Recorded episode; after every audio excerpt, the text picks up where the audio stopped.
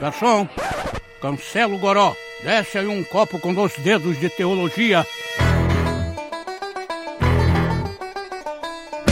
Sejam muito bem-vindos ao Baixo Clero, o podcast do Dois Dedos de Teologia. No episódio de hoje, nós vamos falar sobre a teologia do coaching, essa nova teologia da prosperidade que está inundando o Brasil. Para isso, a gente está recebendo aqui o convite de pessoas da equipe do Dois Dedos de Teologia. Quem não poderia faltar? Pedro Pamplona, senhoras e senhores. E aí, pessoal, mais uma vez por aqui e obrigado aí pelo convite de novo. E eu não sou coaching, nem gosto de coaching. Estamos aqui com o nosso queridíssimo teólogo favorito aqui dos roteiros do de Teologia, o nosso genial Guilherme Nunes. Olá, pessoal, prazer estar aqui mais uma vez e a gente não vai lhe fazer chorar pensando que você é o máximo.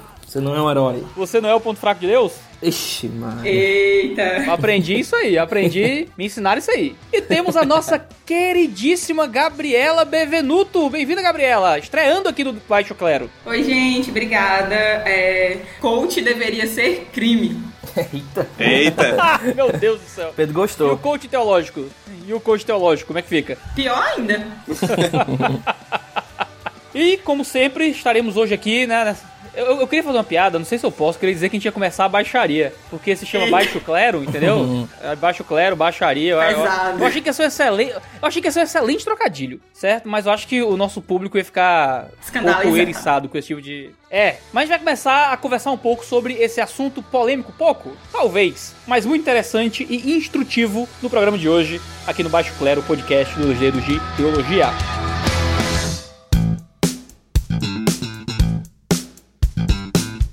Agora uma pequena palavra para você que nos acompanha aqui no Baixo Clero e gosta muito de ouvir o nosso podcast. Você pode sim nos ouvir aqui no YouTube, mas você também pode nos ouvir no Spotify, no Deezer, no iTunes, no Google Podcasts, no SoundCloud ou no seu agregador de podcasts favorito. Estamos aí em todas as mídias e você pode nos ouvir onde for mais conveniente. E lembrando que o nosso podcast é só uma das coisas que a gente entrega aqui para você como conteúdo gratuito no Dois Dedos de Teologia. Mas se você deseja se aprofundar ainda mais no conhecimento de Deus, nós temos o nosso curso Teologia Descomplicada, é um curso de teologia de um ano, onde a gente aqui do Dois Dedos de Teologia pode ser seu professor e lhe ensinar a Bíblia a partir do zero. Se você tem dificuldade com os temas que a gente trata aqui, se você está sendo engabelado pela teologia do coaching e você deseja um ambiente melhor para aprender mais a palavra de Deus, em doisdedosdeteologia.com/curso você pode aprender um pouco mais acerca da sã doutrina. Parcelas mensais bem baratinhas aí nesse curso que a gente entrega para você. Mas se um curso online não é suficiente, você quer pegar em alguma coisa e você gosta de literatura, de livro na sua mão, você também pode procurar pelo Clube Review, é o clube de assinatura do Dois Dedos de Teologia, onde você paga um valor mensal e recebe por mês uma caixa com um livro, sempre com um valor em livro maior do que aquilo que você paga. Não são livros já lançados, são livros que foram lançados naquele mês nas melhores editoras evangélicas. É só ir em doisdedosdeteologia.com barra clube e você já faz parte disso. Isto posto, vamos lá pro podcast de hoje, que ele tá muito bom.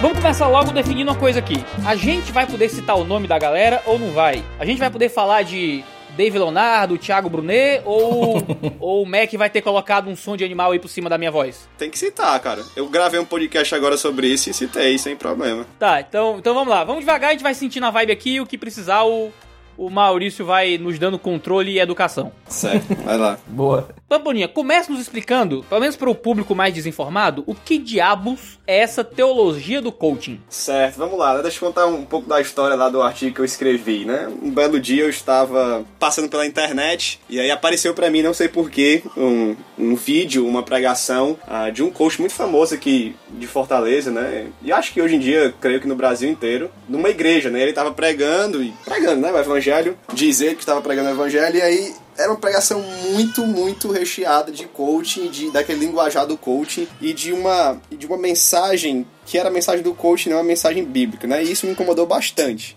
E aí eu passei então a, a perceber que isso estava muito dentro das igrejas já e resolvi escrever aquele artigo lá chamado Teologia do Coaching, a substituto da Teologia da Prosperidade. Ah, foi no final de 2016, foi no dia 28 de dezembro de 2016 que eu publiquei pela primeira vez e depois eu publiquei uma segunda vez em 2017 no blog do Dois de Teologia, né? Na primeira vez foi no meu blog pessoal. E aí teologia do coach, assim, a gente fazendo aqui um resumo bem geral, seria a mistura do coach com a teologia, do coach com a pregação do evangelho. Então, eu poderia definir que é essa mistura das mensagens e promessas estranhas do coaching junto com a teologia e com a pregação. Tá? De forma geral, seria isso. Tá, qual o problema do coaching, gente? Vamos, vamos dar um passo para trás aqui já. Porque a gente vai criticar a teologia do coaching. Mas e o coaching? Qual é o problema? O coaching não cura vidas? O coaching não reprograma o DNA? O coaching não cura o câncer? O, co o, co o coaching não, é, não vai acabar com a psicologia em 10 ou 20 anos? Que a psicologia vai ficar obsoleta?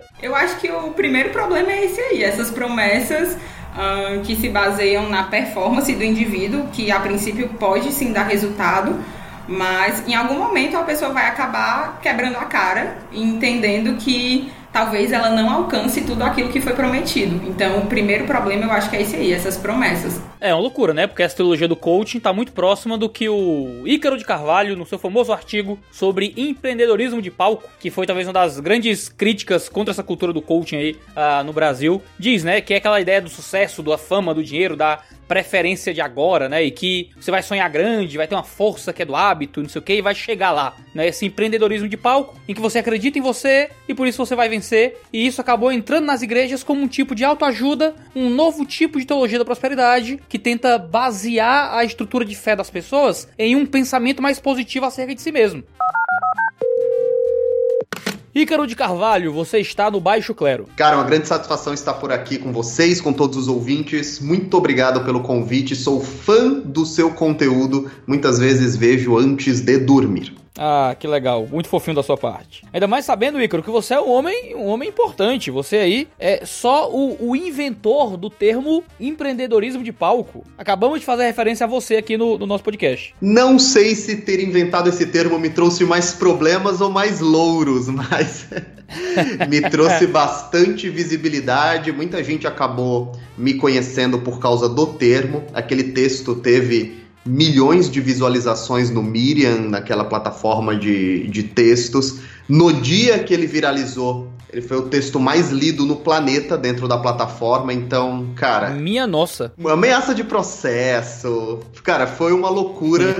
mas. Mexer acabou... com o coaching, mexer com o coaching é um negócio perigoso. É a nova teologia, né? Opa, a gente vai falar, a gente tá falando sobre isso nesse momento aqui no podcast. Ícaro, você é um, é um nome, você é um nome muito, muito conhecido nessa área de marketing digital. Você faz uh, muitos trabalhos nessa área de copy, copywriting para muitas empresas. Você é um cabo importante, a gente sabe disso. Se você é a galera aqui do, do, da teologia que tá acompanhando o Baixo Clero não conhece o Ícaro de Carvalho, indico que você o acompanhe no Instagram, que ele faz um trabalho muito legal lá nessa área de, de marketing digital e tudo mais. Mas, eu queria, Ícaro, que você nos ajudasse um pouco a entender o que é esse fenômeno da, do empreendedorismo de palco. Olha, eu eu costumo dizer, eu costumo ter bastante reservas na hora que eu vou falar sobre o assunto, porque essa é apenas a minha visão, é uma parte da experiência de todo esse fenômeno. Eu sou apenas um observador, então é lógico que as minhas conclusões estão condicionadas às minhas experiências, ao horizonte da minha visão, ao meu imaginário. Então, eu consigo descrever um pouco do que eu enxergo e do que eu sinto, mas eu não tenho nenhuma pretensão de ter uma visão conclusiva sobre o todo.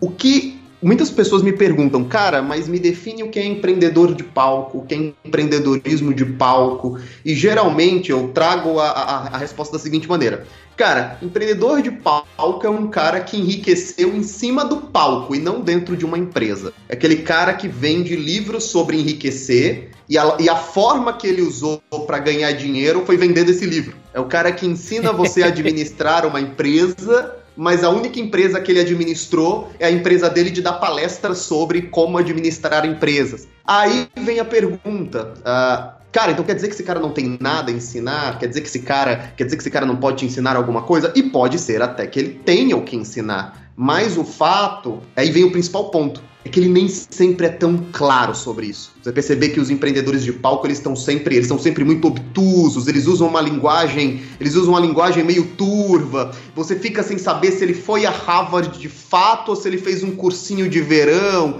se ele tem seis diplomas ou se ele tem só dois. Eu senti o Bel Pass aqui.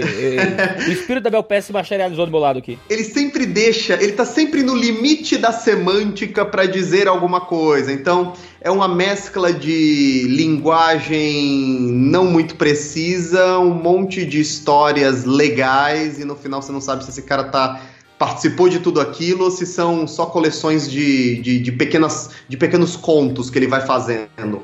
Ele sintetiza tudo isso num palco, conta essa história. Geralmente ele atribui o, o sucesso das pessoas à sua fórmula o insucesso das pessoas, a falta de força de vontade, a falta de energia, a falta de, puta, você não acordou 4 horas da manhã, então você não tentou bastante. Como ele bota mil pessoas dentro de um lugar, é lógico que mil pessoas dentro de um lugar, algumas terão sucesso. Ele tra traz essas pessoas para cima de um palco, pede para elas se tornarem casos de sucesso, pedem para elas dizerem os seus testimonials, né, os seus depoimentos. E aí as outras 995 meio que falam: bom, se esse cara estava aqui comigo, ele chegou. Talvez seja porque eu não pus energia o suficiente nisso, então eu preciso me esforçar mais. E aí, nesse gap entre o cara querer ganhar dinheiro e o cara não ter ganhado ainda, ele vende alguma coisa para esse sujeito. Ícaro, você acabou de me descrever um culto neopentecostal. É mesmo? É exatamente isso, cara. É exatamente isso. Você não teve fé o bastante. Tem ali várias pessoas, vai alguns testemunhos lá na frente para contar da cura que recebeu. Quem não recebeu a cura porque não pagou ainda o que tinha que pagar né, pro bispo. Eu não tenho, eu não tenho muito conhecimento nessa área neopentecostal e eu não conheço muito o protestantismo, mas é bem parecido com essas dinâmicas de igreja de esquina, assim, onde o cara, o cara fala, conta o seu milagre. Aí você fala, ah, o meu milagre é que eu senti o Espírito Santo e eu senti que todos os meus pecados foram perdoados e agora eu sou um homem melhor, parei de beber, parei de fumar, parei de trair minha mulher. Aí o cara, não, tá bom, mas qual foi o carro que Deus te deu, né? Eu não quero saber desses outros, não, milagres. Quero saber do carro que Deus te deu. Ah, não, não, o carro continuou mesmo. qual, qual o milagre que faz alguém pagar alguma coisa, né? Exatamente, né? Não, que milagre esse de pagar as dívidas, né? Que coisa horrível é essa. Agora, Icaro, o, o coaching é uma coisa que tem tomado muita, chamado muita atenção hoje em dia, né? Tem coaching para tudo, tem coaching quântico, tem coaching que reprograma DNA, tem esse negócio todo. O coaching é basicamente a materialização hoje uh, de muito do que se chama do empreendedor de palco, né? Foi um prazer estar aqui com vocês hoje, né, Iago? Porque é bom quando eu tô um pouco fora do, do, do meu ecossistema natural, que é mais a turma do empreendedorismo puro e simples, né? A pessoa que só quer saber, ela gasta 90% do dia dela pensando em dinheiro, 10% pensando em como fazer mais dinheiro. Parece uma vida muito triste. e é, vai dizer isso para eles. É, e eu sempre fui meio que o peixinho fora d'água disso, porque eu sou um cara que me preocupa com minha alma, sou um cara que me preocupa com a minha família, sou um cara que me preocupa com o que, é que vai acontecer quando a gente morrer. E é bom saber que aqui pessoas que acompanham esse canal pensam nisso também. Cara, o coach, a figura do coach, a figura daquele cara que sobe em um palco como o Tony Robbins, por exemplo. E o Tony Robbins é um cara que tem aí 50, sei lá, 30 anos de carreira. O coach se tornou uma espécie de nova religião, assim. Porque ele tem todos os frames religiosos, à exceção dos miraculosos. Ele tem uma espécie de magistério. Então, coaches certificam coaches e você só pode subir no palco daquele coach se você foi certificado por ele ele tem uma espécie de sucessão. Olha, o cara que dá aqui curso do Tony Robbins é porque ele aprendeu com o Tony Robbins presencialmente, então só ele pode transmitir isso daqui. Ele tem uma resposta às questões da vida. Eu, eu sempre gosto de dizer que o maior mercado do mundo é, é o mercado de transformação, né? 100% das pessoas querem estar melhores do que atualmente elas estão. Se você perguntar para o Bill Gates, ele vai dizer que gostaria de estar melhor em alguma coisa, né? Então, uh, eles oferecem uma resposta. Ah, tô me sentindo deslocado, tô me sentindo sem propósito, tô me sentindo sem caminho, não tô feliz na minha família. Não, isso é porque você não é produtivo bastante. Ele traz uma resposta, essa resposta é uma resposta que já está validada pelas pessoas à sua volta. Então você entra lá e pessoas lá estão constantemente dizendo que estão melhores porque elas continuam frequentando aquele lugar. E o mais importante disso tudo, eles trazem um senso de pertencimento, de grupo, de coletividade, que não existe mais hoje nas pessoas, a não ser aquelas que têm uma vida paroquial, aquelas que vivem em suas igrejas, aquelas que têm pequenas comunidades. Então, tem muitos aspectos que fizeram, é, que fizeram as igrejas encherem, e agora elas, elas elaboraram dentro desses eventos de coach uma espécie de nova teologia da prosperidade com uma grande diferença e que acaba sendo bem confortável para as pessoas, não é? Sem pecado. Esse é o grande ponto. Sem pecado. Então você só tem os benefícios. Então eu só vou me vestir melhor, comer melhor, ter mais carro, ter mais conquista, ter mais emprego, ter mais networking e pecar, ah, pecado, cada um observe o seu. Isso daqui não é, aqui não é um espaço para se discutir isso. Vamos falar só de coisas boas. Então, é uma religião que além é uma religião, né? É um pensamento que além de tudo exclui qualquer tipo de, de, de, de, de autoexaminação, não é? Qualquer tipo de, de confissão. Ícaro, muito obrigado pela sua contribuição aqui no Baixo Clero. Cara, eu que agradeço, espero que tenha contribuído de alguma forma para vocês. Se quiserem saber um pouquinho mais do que eu faço, entrem lá no meu Instagram, ícaro.decarvalho. Espero cada um de vocês pensem mais na alma, menos em dinheiro. Dá pra fazer as duas coisas ao mesmo tempo. Valeu. Obrigado, falou. Eu tenho um livro aqui chamado Coaching para Iniciantes, que eu nem sei como é que esse livro chegou aqui pra mim, cara. Gente, eita, quem te É viu, quem te vê, papulinha. O subtítulo. Quem te viu, quem te vê. O subtítulo é assim, uma perspectiva cristã do coaching. E aqui ele traz uma definição do processo do coaching que é muito parecido com aconselhamento bíblico. Deixa eu só abrir aqui. Pronto, ele diz assim: processo do coaching, relacionar O pessoal, o pessoal da BCB agora acabou de ter um infarto, que estiver ouvindo Calma, aí. cara, vou explicar. Pro- processo do coaching: relacionamento, reflexão, roteiro de ação, recursos e revisão. Quando você pega isso daqui, você, você fala assim: ah, cara, qual é o problema do coaching? Nenhum, é só isso aqui, né? Então, ah, o problema são as metodologias e mensagens, cosmovisões, promessas em cima desse processo aqui. Porque se você pega um processo desse de simplesmente acompanhar alguém, ouvir, identificar problemas, buscar as resoluções bíblicas, avaliar isso, celebrar depois as, as vitórias e tal, isso é um processo que, se a gente for pegar no todo, o cristianismo já vem ensinando isso há décadas e há séculos de mentoria e de aconselhamento bíblico. Por exemplo, a gente faz, a gente faz curso de aconselhamento bíblico aqui e a gente aprende esses passos, esses processos, mas sempre com uma visão bíblica, com uma visão de, de mundo e de vitória, de derrota bíblica. Então o problema não é tanto o processo, é, são as mensagens que se dá nesse processo, a cosmovisão, é a hermenêutica, é a teologia que se constrói em cima disso. Né? É, é até gravei também outros conteúdos sobre coaching e, e eu disse lá, cara, você quer, você quer enveredar por isso? Faça um curso de aconselhamento bíblico, compre livros de aconselhamento bíblico. A gente tem vários aí, né? Da editora Vida Nova, da editora Nutra, que só trata de aconselhamento, da editora Fiel. Tem muita literatura sobre aconselhamento bíblico que a gente pode comprar e ter uma abordagem ali cristã, bíblica, sobre como acompanhar pessoas, né? Sem precisar do coach. O cristianismo não precisa do coach. Isso é uma mentira que o pessoal diz.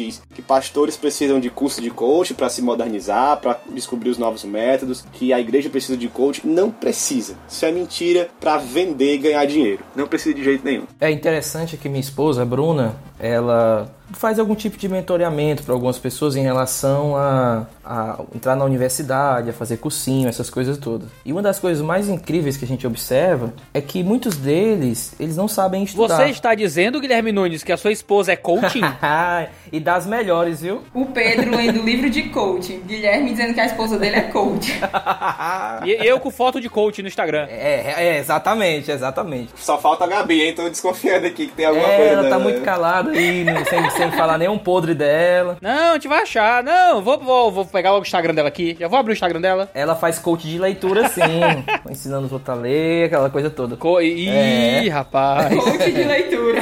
É, eu anoto as dicas. Eu sou coteado, coteado. Isso existe, sim, isso existe. Mas assim, uma coisa incrível que a gente notou é que as pessoas que procuram ela querem uma fórmula pronta. Eles, eles geralmente querem algo assim, mágico, que eles veem nesses vídeos. E a proposta não seria essa. A proposta da Bruna exatamente, ó, passo para estudar, você sabe como estudar, você sabe o que fazer, você sabe o que fazer aquilo. E, e o, por incrível que pareça, a maioria não sabe, ou ah, e os que estão interessados em aprender acham que é fácil, acham que é uma fórmula, acham que é uma coisa assim imediata. Mas aí, meu patrão, mas aí, meu general, sua esposa é uma pessoa que estudou pra medicina, passou em medicina e está auxiliando outras pessoas a estudar melhor pro vestibular. Aí, meu amigo, esse é o coach que eu contrato. Esse é o coach do cara da minha vida. Sim. É a pessoa que fez sucesso, que deu certo numa área, tá me ajudando a dar certo também. Chega, chega Guilherme Nunes, diz, vendo coach de grego, eu compro. chega, chega a Benevida, dou coach de ler direito, eu compro. Chega o Pedro Pamplona, dou coach de ter filho bonito, eu quero. Quero sim. Reprogramação de DNA. Ixi, Olha aí. é- Ah, não, aí, aí é, é- Não, aí é expulsar demônio. Tem que expulsar o demônio já. Que a pessoa aí é capeta. Daí começa com coaching quântico. Irmão, aí, aí já dá pra cair pra trás já. Curar câncer com coaching. Uma coisa importante, acho que até para a própria liderança, como eu falei, esse lugar de você ter um modelo, de você saber que sempre vai ser seguido, e eu acho que há uma oportunidade da- de dar uma mensagem melhor pro povo. Olha, não existe essa mágica toda, que a teologia, que eu tô ligando as duas coisas, a teologia do coach fala, mas existe um lugar de responsabilidade moral e existe um lugar de princípios de sabedoria para você seguir. Se essa galera lesse provérbios e interpretasse corretamente, eu me sentiria bem mais tranquilo, porque provérbios dá os princípios para a vida e quando interpretado corretamente, ora, é muito melhor do que muitos conselhos que tem por aí desse, desses coaches e muito mais lógico, muito mais real. Isso tirando o- o lado espiritual, o lado seco mesmo, assim, de olhar o texto para a vida como um todo. Então, se eles lessem pelo menos provérbios, para mim, tá- tava legal. Cara, tem uma definição de coach que eu postei há um tempo atrás e virou polêmica, né? Eu sei que nem todo mundo faz isso, mas pra mim o, o mercado de coach hoje ele é o coaching lhe ensina o que você já sabe, cobrando o que você não tem. Eu não gosto muito dessa ideia e trazer isso pra igreja ainda mais é muito ridículo. Peraí, o que, o que é o Iago, né? Ok. Só queria, só queria guardar esse momento aqui de clap track. Mas é, cara, porque eu não sei se vocês já viram, né? Mas eu acho que uma das primeiras lições pra quem vira coach é você tem que gravar uma série de vídeos dando dicas sobre sucesso. Aí o cara começa, né? Dica 1, né? Identifique os seus problemas. Dica 2, resolva os seus problemas. Dica 3, descubra mais problemas. Então você fica assim, cara, eu preciso de um coach pra isso, pra me ensinar isso, né? E o cara tá ali cobrando ali os olhos da cara pra dizer o óbvio que você já sabe, mas que talvez você só não tenha a disposição pra fazer. O que você precisa não é de um coach, é de vergonha na cara, é de disposição, né? Não, o cara vai te cobrar 300 conto pra fazer uma análise SWOT, tá ligado? É um negócio sem futuro. Ficou pesado agora. Joga no Google ali. ficou, Eu ficou. tô vendo. É. Eu tô vendo aqui. Eu fui procurar na, no Google o que é coaching quântico que vocês estavam falando e vi que realmente existe. eu pensei que era brincadeira. Existe, infelizmente existe, querido. São, essas, são esses charlatanismos aí que levou o pessoal a, agora recente, acho que foi no mês passado, a entrar com aquela proposta né, de, de criminalizar o coaching. Que na verdade não é criminalizar o coaching, é criminalizar o charlatanismo e as promessas mentirosas e tudo do coaching, né? Então o pessoal faz essa espécie de coaching quântico, reprogramação mental, de DNA e essas viagens aí. Então isso entrou como proposta de criminalização, né? Vocês querem ficar indignados? Vocês querem ficar indignado? Joga no Google Onco-Coaching, Pera aí, cara. Não, não acredito, não. que é coaching pra quem tem câncer. A galera tá brincando com tudo, velho. Aí tem o coaching de bebê também, certo? O cara só trabalha até, sei lá, 11 meses. Tem tudo, tem tudo. A galera tá querendo ganhar dinheiro com tudo, meu filho. E tem doido pagando. Porque assim, uma das coisas que o livro de Provérbios deixa claro é que por mais que você tenha conseguido alguns objetivos, os meios que você conseguiu aquilo vai realmente serem eh, participa do peso se aquilo realmente vai ser sucesso ou não pra você. O que, que eu quero dizer? Às vezes o cara diz assim, eu quero só ganhar dinheiro e ele faz isso por vários desses tipos de meios assim mais ah, doideira que, que alguns ensinam, não pelo trabalho, não por aquele esforço, não por aquele método todo e acaba que ele não se constrói como pessoa. E aí o dinheiro que ele tiver, o jeito que ele vai tratar aquele dinheiro, segundo o livro de Provérbios, o provérbio vai chamar esse tipo de cara de, de tolo. É o cara que só quer enriquecer, aí o provérbio diz assim, ele vai ter riqueza, mas não vai ter caráter. Ele vai. E eu, eu, eu colocaria assim, pelo livro de Provérbios, ele tem tudo. Ele tem. Aliás, ele tem dinheiro, mas ele não tem tudo. Então, às vezes, esses métodos assim acaba que tira os meios que Deus estabeleceu para as pessoas seguirem, procurarem, ou então pervertem esses meios, querem dar sempre os seus jeitinhos, que às vezes ah, cai do lado sim amoral da, imoral da história e acaba prejudicando a pessoa a se tornar uma pessoa mesmo. Ah, deixa eu fazer uma consideração assim, Iago. Ah, eu não tenho nenhum problema com a profissão de coach, assim, no sentido de dizer, ah, ela é pecado, ela é errada, enfim, esse, esse tipo de coisa, né? Porque se for- você for ver ah, uma definição básica de coach, né? Alguém que está ali conduzindo um processo de, de mentoreamento profissional de alguém que quer sair de um ponto A e chegar num ponto B, né? Alcançar os objetivos de vida. Então Então não, não tem nenhum problema com essa definição aí, é, vamos colocar assim, secular ou profissional do coaching. Ah, o que os profissionais e quem gosta dessa área precisa concordar, precisa ser honesto, é que ela é uma área que foi muito prostituída. Ela hoje é um, um mercado assim muito perigoso, tanto para você ser um profissional quanto para você. De picareta, diga, diga, diga, Pedro Pamplona, de picareta, diga. Muito, tem muito picareta. Sabe, sabe qual é o segredo para ser coaching hoje, Pamplona? A melhor forma de ser coaching hoje, primeiro você tem que fracassar na sua profissão. Exatamente. Você fracassa na sua profissão, aí você vai virar coach para ensinar as pessoas a crescerem na vida. Por aí, cara. É, tem, deve ter, devem ter coachings honestos, pessoas que fazem um bom serviço. Se eu tenho um cara que, ah, eu enriqueci no mercado financeiro, vou te ensinar a enriquecer também. Eu quero esse coach pra minha vida, tá ligado? Uhum. Eu, eu, eu sou, eu fui um grande atleta de futebol. Eu sou o, o sei lá, o, o Pelé. Aí, aí eu vou ser agora o coach de um time de futebol. Ótimo, faz todo sentido. Agora você pega o quê? Um Zé Mané, que nunca fez nada na vida, não conseguiu crescer em profissão nenhuma. Aí ele faz um curso de coaching. Sabe? Isso é um absurdo. O cara faz um curso de coaching para te ensinar a vencer na vida. Ah, meu irmão, aí você tá, né? É coisa de ser trouxa. Mas só minha indignação pessoal aqui. Você pode voltar a falar que nem adulto. Ah, exatamente. Então, o problema é quando você começa aí, com, como o Guilherme colocou, a pessoas totalmente despreparadas na parte profissional, na parte técnica. Então você tem que começar a criar uma narrativa para que essas coisas deem certo. Então você vê pessoas que nunca trabalharam na vida, talvez, ou que fracassaram em tudo na vida, que não são nada. Elas fazem um curso de um final de semana, pagam caríssimo, diga-se de passagem, e aí se tornam logo coachings porque elas têm a mesma narrativa, né? Elas têm essa mesma cosmovisão. E aí o Guilherme colocou perfeitamente. O problema do coaching hoje é porque ele se torna uma cosmovisão, um meio de vida e que é contrário à cosmovisão das escrituras, né? E ele é recheado aí, vamos dizer assim, embelezado por essas promessas, como a Gabi colocou aí, que são promessas assim, uh, muito parecidas com a teologia da prosperidade, e depois a gente desenvolve mais esse ponto aí. E o artigo que o Iago citou aí, né, o artigo que eu cito no meu texto também, é, é chamado Por que o empreendedorismo de palco irá destruir você? Então quem não leu, por favor, faça esse serviço à sua vida aí para ler, né, porque realmente uh, quem é da área de administração, como eu me formei nisso, percebe que esse, vamos usar aqui a linguagem do autor, né, empreendedorismo de palco, tomou a nossa área de, de negócio, de administração, de consultoria, e você vê isso assim crescendo muito, algo altamente materialista, sentimental, né, e deixando mesmo o profissionalismo de lado. E infelizmente isso tem entrado para dentro da igreja que aí que é a grande heresia, o perigo maior ainda, e aí sim deveria ser, deveria ser crime.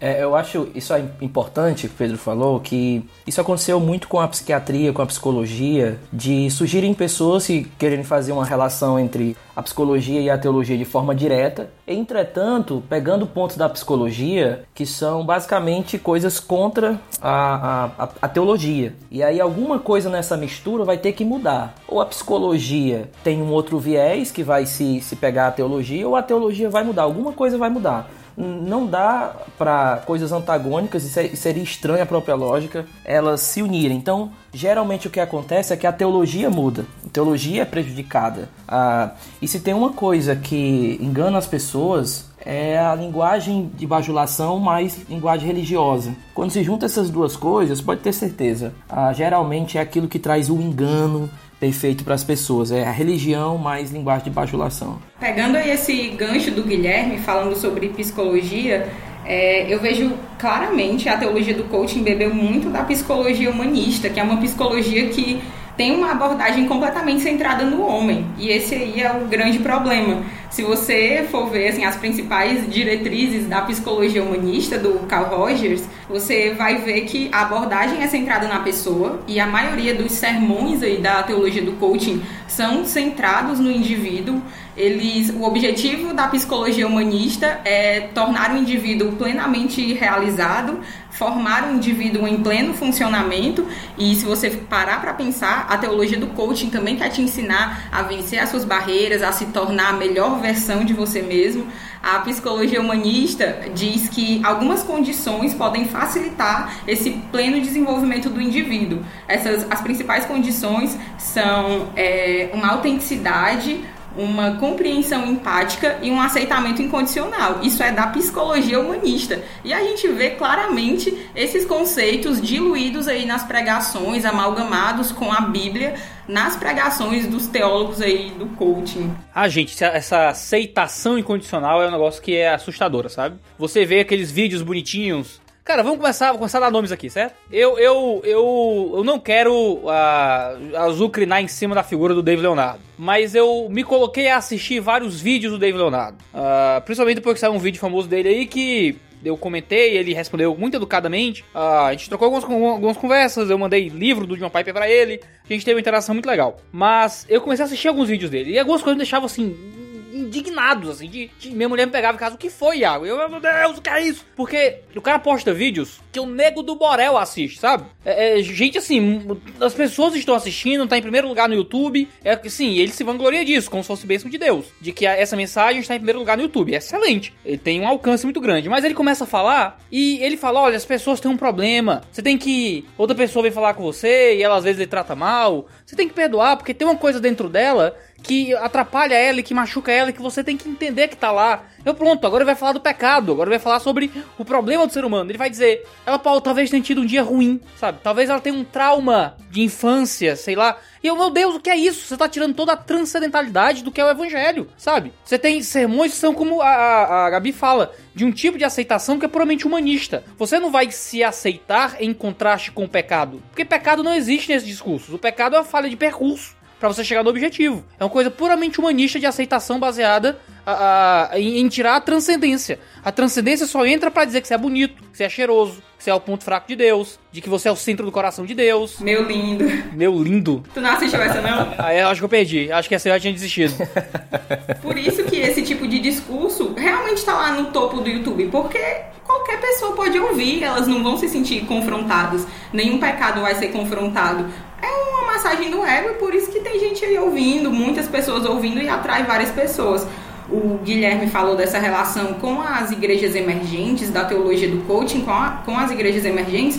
Por isso que essas igrejas são mega igrejas. Não há confrontação de pecado. Todo mundo quer ir ali ouvir uma mensagem num domingo à noite que vai te deixar para cima e vai te motivar a começar a semana da melhor forma possível. Isso não tem, é, isso tem muitos atrativos. Enquanto que uma pregação bíblica vai confrontar o teu pecado, vai te dizer que você não é nada, que você é um miserável pecador. O contraste, assim, é gritante. É, uma das coisas que eu vejo nessa, nessa ênfase humanista é que não importa o que seja, quando você começa a dar uma ênfase numa coisa demais, demais, demais, sem colocar o seu, os seus membros da sua igreja à luz do todo, você acaba prejudicando o entendimento deles acerca daquilo. Por exemplo, se você só enfatiza a graça, a graça, a graça e não dá um pano de fundo ao pecado, se você não dá um pano de fundo à santidade de Deus, se você não dá um pano de fundo ao sacrifício de Jesus, o que ele mesmo requer, eh, estava requerendo ali na cruz, a graça ela vai se diluindo, porque essa ênfase exagerada acaba perdendo a força que ela tem à luz do todo. E um dos grandes problemas dessa teologia do coach é essa ênfase exagerada no amor de Deus, dizendo assim, não, mas vamos enfatizar o amor de Deus, ok, vamos enfatizar o amor de Deus, mas no pano de fundo de onde ele está, de um Deus santo, de uma comunidade que se santifica, é uma comunidade de arrependidos, podem não ser perfeitos, é, é, que, que vai influenciar na vida da igreja. Então esse é um, um problema terrível. É, é, quando eu enfatizo uma coisa luz, e eu tiro ela à luz do todo, eu acabo perdendo o efeito real que aquilo deveria causar né, na vida das pessoas. Exatamente. E aí você vai construindo uma nova teologia, né? Por isso aí que eu chamei de teologia do coaching. E toda vida, sempre, sempre, pessoal, que você vê uma nova teologia surgindo, você pode ter certeza que é porque antes surgiu uma nova hermenêutica, ou pelo menos um tipo de hermenêutica uh, diferente. Aí o Guilherme pode até falar mais sobre isso. Mas hoje a gente vê, se você pegar David Leonardo, Thiago Brunet, que é outro coaching aí, pastor coaching conhecido, né? É, no, no caso, o Thiago Brunet é coach mesmo, né? Ele é coaching e pastor. Publica vários livros sobre, sobre eh, nessa área de uh, avanço pessoal, realização pessoal e tudo mais. O David Leonardo não, o David Leonardo ele é, ele é pregador, não sei se ele é pastor, mas ele é pregador, né? Tem uns vídeos dele no YouTube, mas ele não trabalha como coaching, né? Ele só faz parte desse movimento. Então, continuando aí sobre o Thiago Brunet e o David Leonardo e outros, né, também com essa abordagem ao texto bíblico, a gente perde muito na teologia do coach a ideia de buscar mesmo a, a interpretação correta, a intenção autoral, e a gente começa a projetar então a mensagem do coach em cima do texto bíblico, né, naquela abordagem que o pessoal chama de reader response, né, que o leitor vai construindo seu significado. Então a gente vê muito isso acontecendo. Você vê uh, várias passagens, se você abrir algum vídeo deles, uh, pega um vídeo do Thiago Brunet, por exemplo, onde ele diz que você pode, uh, que Deus escreveu o seu destino, mas você tem a borracha, você pode apagar. esse tipo de coisa, você vai ver que ele usa uns textos totalmente fora de contextos, umas interpretações assim que você não, não encontra respaldo hermenêutico sério, né, autoral, para tirar aquele significado do texto, porque ele tem uma mensagem, ele tem uma cosmovisão do coaching, ele está usando a Bíblia para falar aquilo que ele quer, aquilo que as pessoas querem ouvir. Então a gente tem esse grave problema hermenêutico, né? A, a última que eu vi aqui, né, antes de, de vir para esse podcast, era uma que ele usava o texto de Lucas, acho que é 22, se não me engano, da oração de Jesus ali ao Pai no Getsemane, né, dizendo: "Afaste de mim esse cálice, se possível, mas que seja feita não a minha vontade, mas a tua". E ele usa isso como um exemplo de que nós podemos apagar o plano de Deus que Deus tem para nós, nós podemos usar essa borracha e, apagar o, aquilo que, nós, que Deus criou para nós e nós podemos construir o nosso próprio destino, né? Que Jesus teria aquela possibilidade, então nós temos também. E é muito perigoso essa, esse problema hermenêutico que vai criando essa teologia também doente, né? Que seria essa hermenêutica do coaching aí. É, uma das coisas que eu percebo em cima disso que o Pedro falou, é na vida de Paulo. Se a gente entender assim, como é que surgiu a primeira teologia do coach, se a gente fosse ser extremamente anacrônico aqui de propósito. Eu entendo que 2 Coríntios é uma carta que ela pode nos dar um pano de fundo de que essa ideia do coach, ela apesar de parecer nova, já estava presente lá em Paulo, que são os super apóstolos, né? Eu estou com um texto aqui no capítulo 11 de 2 Coríntios, que Paulo diz assim: "Olha, eu temo que vocês sejam enganados, assim como Eva foi enganada pela serpente, etc". Aí no 6 ele diz: eu posso não ser um orador eloquente, contudo, tenho conhecimento. Todavia, não me julgo um pouco inferior a esses super apóstolos. Então, naquela época, a igreja de Corinto já estava da mesma forma. Havia uma linguagem de bajulação, havia um certo espetáculo da performance e havia ao mesmo tempo algo de distorção que fazia com que as pessoas não só abraçassem aquele tipo de evangelho, mas também começassem a rejeitar o outro, a rejeitar um outro tipo de evangelho. Então eles estavam começando a rejeitar Paulo, eles começaram a rejeitar a mensagem de Paulo. Paulo já não era mais querido, por quê? Porque Paulo vinha com uma palavra de disciplina, e disciplina não é algo legal. Então eles pregam uma certa unidade, comunhão, todo mundo junto, aquele negócio paz e amor, mas ao mesmo tempo existe um certo tipo de preconceito, vamos dizer assim, ou então de repúdia a qualquer correção que venha a nível de isso está errado, isso não é para ser assim, é necessário uma disciplina eclesiástica, é necessário isso,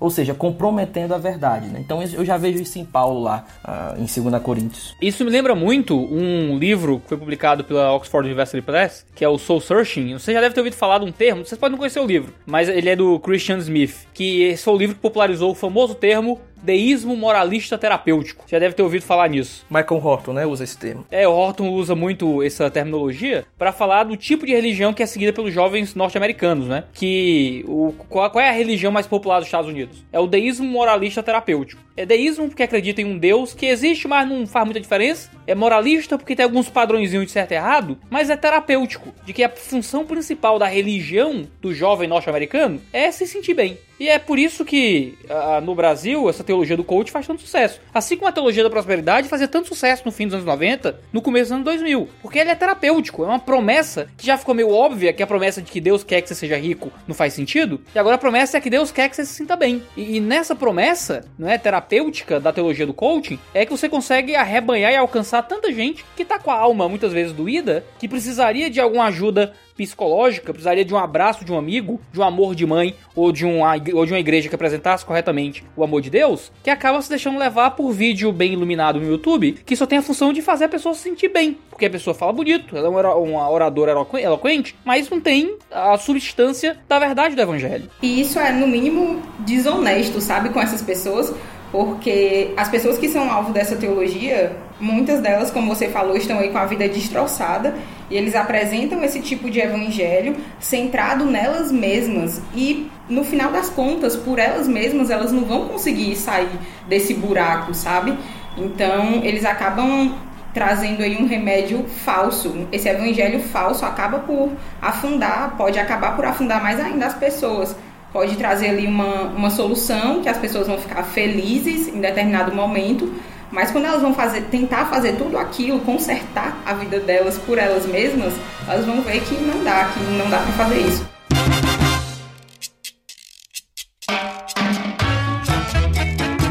Benevida, me diga uma coisa. Diga. Deixa eu usar seu par cromossomial aqui pra dar uma opinião com lugar de fala. Vo- Você, vo- me explica por que que essa, nos vídeos dessa galera, é tanta mulher chorando na plateia. Sim. eu fui. Porque assim, o macharal, o macharal não tá lá, geralmente. Tem alguns homens, mas é cara de calça skinny, então é meio difícil você, né, julgar. Mas tem muita mulher, né? E a mulherada lá, faz muito sucesso entre a mulherada essas coisas. Porque é um apelo muito emocional. É, eles apelam muito pra esse lado emotivo. Eu fui assistir alguns vídeos do Dave Leonardo, eu só tinha assistido trechos no Instagram dele. Fui assistir alguns vídeos, eu quase comecei a chorar. Eu fiquei, meu Deus, se eu passar um dia aqui ouvindo pregação dele, viu? Alguém tem que me puxar de volta. Vai Porque é um bad. apelo. É um apelo, você tá triste.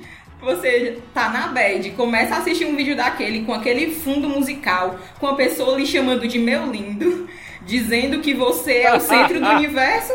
Aquilo é um apelo emocional muito grande. Eu quase comecei a chorar. É engraçado, Gabi, que você não acredita em uma palavra do que é dito, mas fica emocionado mesmo assim. É porque o apelo é realmente muito grande. Você tem que parar e pensar, nossa, deixa eu usar minha cabeça, isso tá errado. Eu acredito que por ter esse apelo bem emotivo, que mais mulheres, assim, é, estão envolvidas. Realmente nos vídeos dele é difícil você ver um homem. Sempre tem assim as mulheres com lágrimas assim escorrendo, que é pra dar justamente uma carga mais emocional ainda. Você vê pessoas chorando, sendo atingidas pelaquela mensagem, eu começaria a chorar. Deixa eu fazer a pergunta polêmica aqui, dolorosa, certo? Thiago Brunet, David Leonardo e companhia, são os Silas Malafaia da nossa geração? Eita. Cara, eu diria. É difícil responder isso, né? Mas eu diria que sim e não ao mesmo tempo. Eu acho que eles têm uma mensagem diferente da teologia da prosperidade, né? Eles têm até uma, uma abordagem diferente, eu diria mais sutil. E aí, mais sutil, isso se torna talvez menos escandaloso de um lado, mas mais perigoso de outro, porque tem mais abertura e as pessoas não, não reconhecem tanto perigo nessa sutileza. Mas diria que de certa forma é, porque para mim a teologia a- do coaching veio substituir a teologia da prosperidade. São praticamente promessas muito parecidas, mesmas promessas às vezes, de enriquecimento, de saúde, de bem-estar, de, de uma prosperidade em todas as áreas, só que por meios diferentes. Né? E a gente pode discutir isso depois. Então a minha resposta seria não, que não é como o Malafaia, a abordagem do Malafaia, mas sim porque traz muito das promessas que o Malafaia faz, né, e que a teologia da prosperidade também faz, numa roupagem diferente. Caminharia por aí. É, eu, eu vejo essa relação com o Silas, a galera aí. ah, parece que existe um certo descrédito ah, com a teologia da prosperidade. Por tudo que eles já falaram, fizeram, as besteiras que prometeram e tal. E hoje nós vivemos uma época, sim, ela ainda é materialista, mas esse materialismo é rodeado por sentimentalismo. Então, de alguma forma, esse substituto da teologia da prosperidade, como Pedro coloca muito bem, ele me parece ser agora, ele saiu dessa esfera material e ela, ela entrou numa esfera onde a sociedade, como nunca, está doente, que é justamente essa, essa, esse problema de uma sociedade emocionalizada, sentimentalizada, onde esferas ah, que serão de, de, de, como se a gente usasse Doivert aqui, Fe- esferas que seriam jurídicas também têm tem seu valor sentimental hoje. Esfera que seriam, esferas que seriam profundamente matemática agora tem mais coisa sentimental do que propriamente lógica. Então nós temos vivendo, nós estamos vivendo numa época sentimentalizada. E essa teologia, ela veio para vender o que essa o que esse, essa geração quer. Nós estamos com um sério problema onde ninguém sabe mais quem é quem, problema de identidade de gênero e tudo, e tudo. Então nós precisamos que alguém nos diga quem nós somos. E aí eles vieram para piorar tudo, não, não melhorar, mas piorar. O, o Guilherme falando aí, eu só lembrei do- daqueles textos que eu lia quando eu era mais jovem, que antigamente era muito comum que os pais forçassem no filho a ideia de sucesso profissional, né? Você tem que ser médico ou advogado, se, se fracassasse tinha que ser engenheiro. Porque o negócio era ganhar dinheiro, ponto. Os nossos avós vieram da miséria muitas vezes, trabalhavam muito, alguns já, sei lá, vindo ainda de situação de escravidão, né? Tataravós, bisavós, que ainda ah, beberam de muito do período de escravidão no Brasil. Ah, e a gente veio no contexto em que o negócio era conseguir comer, era ganhar dinheiro. Então, sucesso profissional era grande pegada, era o grande objetivo de vida as nossas avós. E era o plano dos nossos avós para nossos pais. Nossos pais beberam isso. A nossa geração aprendeu disso, mas passou muito tempo com aqueles posts de internet dizendo assim: ah, nossa geração percebeu que ganhar dinheiro não é tudo, de que ser rico não é a grande questão, de que o bom, o, a gente tem que alcançar o bem-estar emocional, saúde psicológica, né? E esse negócio todo. E, e, a teologia do coach veio como fruto do seu tempo. Eu não tô querendo criticar se isso é certo ou se é errado. Eu quero dizer que isso é fruto muito do tempo. No o tempo dos nossos pais, o tempo dos nossos avós, a grande pegada é: você vem pra igreja, você vai ficar rico. E esse era o grande apelo. O apelo da teologia do coaching, a nova teologia da prosperidade, é: você vem pra igreja e você vai ficar bem. Você vem pra igreja, você vai ficar feliz. Você vem pra igreja e você vai ficar se sentindo com um propósito, com um lugar no mundo. E essa, e essa é uma promessa que, se você der direito, ela pode fazer sentido. Claro que vindo pra igreja a gente pode ficar melhor, a gente pode ficar bem. A gente vindo pra igreja, a gente pode uh, melhorar nossa cosmovisão e mudar de vida, ou encontrar relacionamentos e se enxergar numa grande história do plano de Deus, tudo bem, existem coisas boas que podemos receber na igreja. Agora, a promessa da teologia do coach é muito materialista, né? É você se aceitar por se aceitar. É você se aceitar se colocando como centro do plano de Deus, como você sendo o ponto fraco de Deus, sabe? E isso é um negócio muito sério. É você diminuir a pessoa de Deus em detrimento de alavancar a pessoa do homem. Eu incluiria também, além do materialismo, né, o secularismo, o ceticismo, né, que para mim é a grande diferença entre a teologia da prosperidade e a teologia do coach. E, e, nesse ponto eu acho que a teologia do coach é pior, porque se você for para a teologia da prosperidade, você tem uma barganha ali com Deus, né? Você tem uh, o uso de Deus para o seu enriquecimento, mas ainda há uma crença de que você vai enriquecer, que você vai conseguir o que você quer por meio de um milagre de Deus. Tá? Deus é que vai agir. Você vai fazer alguma coisa, você vai mover o mundo espiritual, mas é Deus que vai agir uh, em alguma coisa milagrosa. Ele vai intervir na história, na sua história, na sua vida para de alguma forma sobrenatural fazer isso. Já no coach você perde isso e aí eu acho que o liberalismo teológico tem esse papel. Ele vai tornando o crente mais cético e agora o coach traz essa ideia de que você vai conseguir as coisas que você quer, você vai conseguir esse bem-estar e você vai conseguir até as riquezas que você deseja por meio do seu trabalho, do seu potencial que existe dentro de você e desse desenvolvimento que você pode ter. Então está nas suas mãos conseguir. E é por isso que é centralizado mais no homem e no que o homem pode fazer. Para mim, esse ponto aqui torna o coaching mais sutil e mais perigoso, porque ele está colocando o homem no centro e aí Deus é tipo aquele espectador, aquele cara que está te incentivando, né, o parceirão que está te incentivando, que está promovendo até os meios para você talvez agir, mas é você que está ali agindo e Deus vai vai te aplaudir se você seguir ali o caminho correto assim da sua vida para alcançar aquilo que, que você quer, né? Então é por isso que há esse grande perigo de sempre tentar colocar o homem uh, no centro, né? esse, esse ceticismo também. Eu nunca pensei que eu fosse dizer que a teologia da prosperidade é melhor do que alguma coisa, mas nesse aspecto é sim, é melhor do que a teologia do coaching porque, como o Pedro falou, pelo menos a teologia da prosperidade espera alguma coisa de Deus. Tenta ali barganhar, tenta colocar Deus contra a parede, mas ela está esperando de Deus. E a teologia do coaching se volta para si mesmo, volta o homem para si mesmo e tenta buscar e todo essa, esse aperfeiçoamento, o desenvolvimento de todas as potencialidades do homem no próprio homem. E nesse quesito, a teologia da prosperidade consegue ser melhor assim do que a teologia do coaching. É interessante que essa, essa relação entre a, que o, e o Iago falou também antes, de que como diminui a pessoa de Deus. Gabi falou, o Pedro também. Se você observar, o que acontece é que eles tratam o homem. Acho que há uma degeneração de quem realmente é o homem, de alguma forma, essa relação com a alma, de como ele é tratado, das suas das suas doenças da alma, de tratar uma pessoa com realmente com depressão, a galera da área da, da dessa área da psicologia, da psiquiatria, uh, mais séria consegue perceber essa, esse comércio em cima disso e tudo. E como diminui o evangelho. Para citar mais uma vez Paulo, Paulo diz algo interessante no capítulo 10 de 2 Coríntios, quando ele diz assim: Pois embora vivamos como homens, não lutamos segundo os padrões humanos. As armas com as quais lutamos não são humanas, ao contrário, são poderosas em Deus para destruir fortalezas. Aí o que eu acho interessante nesse argumento é que a galera estava pensando que Paulo, a maior arma de Paulo era a retórica. E Paulo quer dizer o seguinte: Ei, não, não diminua a minha missão. A minha missão não tem nada a ver com retórica. Não é, ela não é tão baixa assim. Aí ele, em vez de falar de retórica, ele fala de guerra. Quer dizer, não diminua a minha missão. A minha missão não é sobre meramente guerra, minha, meramente retórica. A minha missão é sobre guerra. Então, de alguma forma, o que essa galera faz é reduzir o que é a missão de Deus no mundo, o que é a igreja, o que é o evangelho, o que é o homem, eles não te oferecem uma coisa boa, eles te oferecem uma coisa ruim com rótulo de bom. O bom mesmo é o evangelho e é isso que eles pregam tanto para tirar do povo. Esse é, é o perigo dessa, desse tipo de mensagem, né? Às vezes as pessoas não conseguem visualizar a péssima teologia que se constrói em, em pontos teológicos mais profundos. Por exemplo, quando você pega uma frase do tipo do Lev Leonardo, onde ele diz que da vida de Jesus, você é o centro, né? Eu sou o centro. Se a gente for começar a pensar na, no que isso pode levar, no que essa crença pode levar, a gente fica assustado. Por exemplo, se eu sou o centro da vida de Jesus, significa que tudo que ele faz ele faz por causa de mim, ele faz pensando em mim, ele faz como se ele me seguisse, se ele estivesse sempre com a minha foto assim, ele acordasse, olhasse para minha foto e hoje eu vou fazer tudo que eu vou fazer por causa do Pedro, por causa do fulano. E a gente sabe que isso não é verdade, né? A cruz, o objetivo final dela não é esse, não tem a ver comigo, tem a ver com a própria glória de Deus.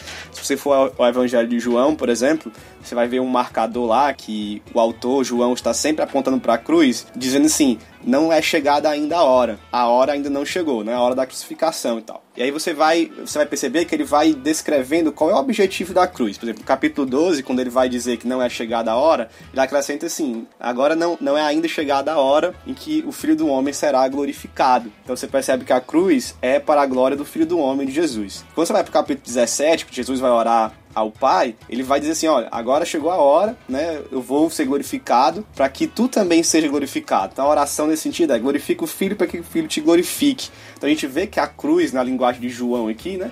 é sempre apontando para a glória de Deus, sempre é o objetivo máximo assim uh, de Jesus. Então, uh, Jesus, da vida de Jesus, eu não sou o centro, Deus seria o centro. Né? Isso, isso tem inclusive implicações uh, trinitárias, né? no centro da vida de Jesus está o Pai e o Espírito, não eu, né? Eu não, eu não faço parte da vida trinitária, eu não existi desde a eternidade. Então Jesus é ali autossuficiente na Trindade porque eles mesmos são os centros deles mesmos. Um está glorificando sempre o outro né? Eles estão nessa relação perfeita e que se eu me coloco ali como centro de alguma pessoa da Trindade, a Trindade é inclusive quebrada assim nos seus relacionamentos, né? Então isso é muito perigoso. A gente não, não percebe de primeira pelo discurso, mas a gente precisa ir uh, pensando nesse desenrolar teológico que uma péssima teologia pode causar. É, se é tudo sobre a gente, que vida triste, né? Comamos e bebamos, que amanhã morreremos. Eu só lembro do livro Em Busca de Deus, do John Piper, né? Que, que eu até enviei, até enviei para alguns desses pregadores coaches aí. Que no final do Em Busca de Deus, no, no livro, no apêndice do livro, né? Ele fala, ele faz uma grande história da glória de Deus, né? Que eu até uso, eu até uso como base no meu livro Cristão Reformado, no capítulo do Sólido da Glória. Que, cara, desde a criação, quando nós somos criados para refletir a imagem e semelhança de Deus, o, até toda a história da, da, da Torre de Babel,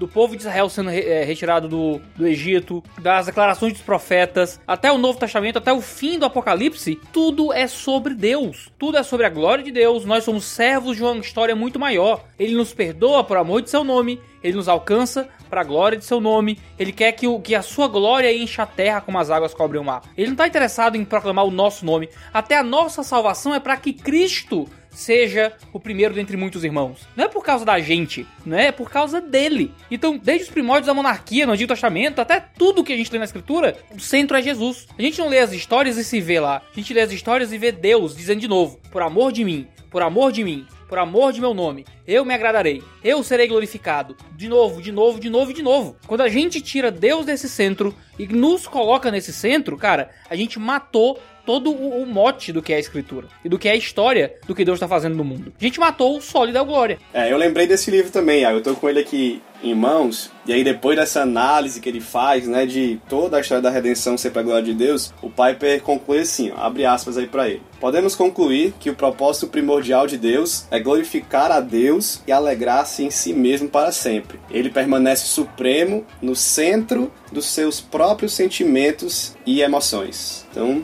não é, nós não somos o centro de Deus, né? Ele mesmo é. E o Piper trabalhou isso aqui muito bem. Aquilo que a gente iniciou falando sobre, parece que cria uma nova narrativa sobre o cristianismo. Ah, como o Iago falou, parece que muda a narrativa que era sobre Deus, agora a gente entra com um papel que nós não tínhamos antes, de alguma forma. E o que eu fico imaginando é como isso afeta a vida da igreja, como Pedro falou, como isso afeta as outras doutrinas, e principalmente na área de ser pastor, do que é ser um pastor de fato. Será que ser pastor é ficar fazendo showzinhos desse tipo? Ou, ou, ou como, como isso compromete a vida da igreja, de disciplina, de discipulado real?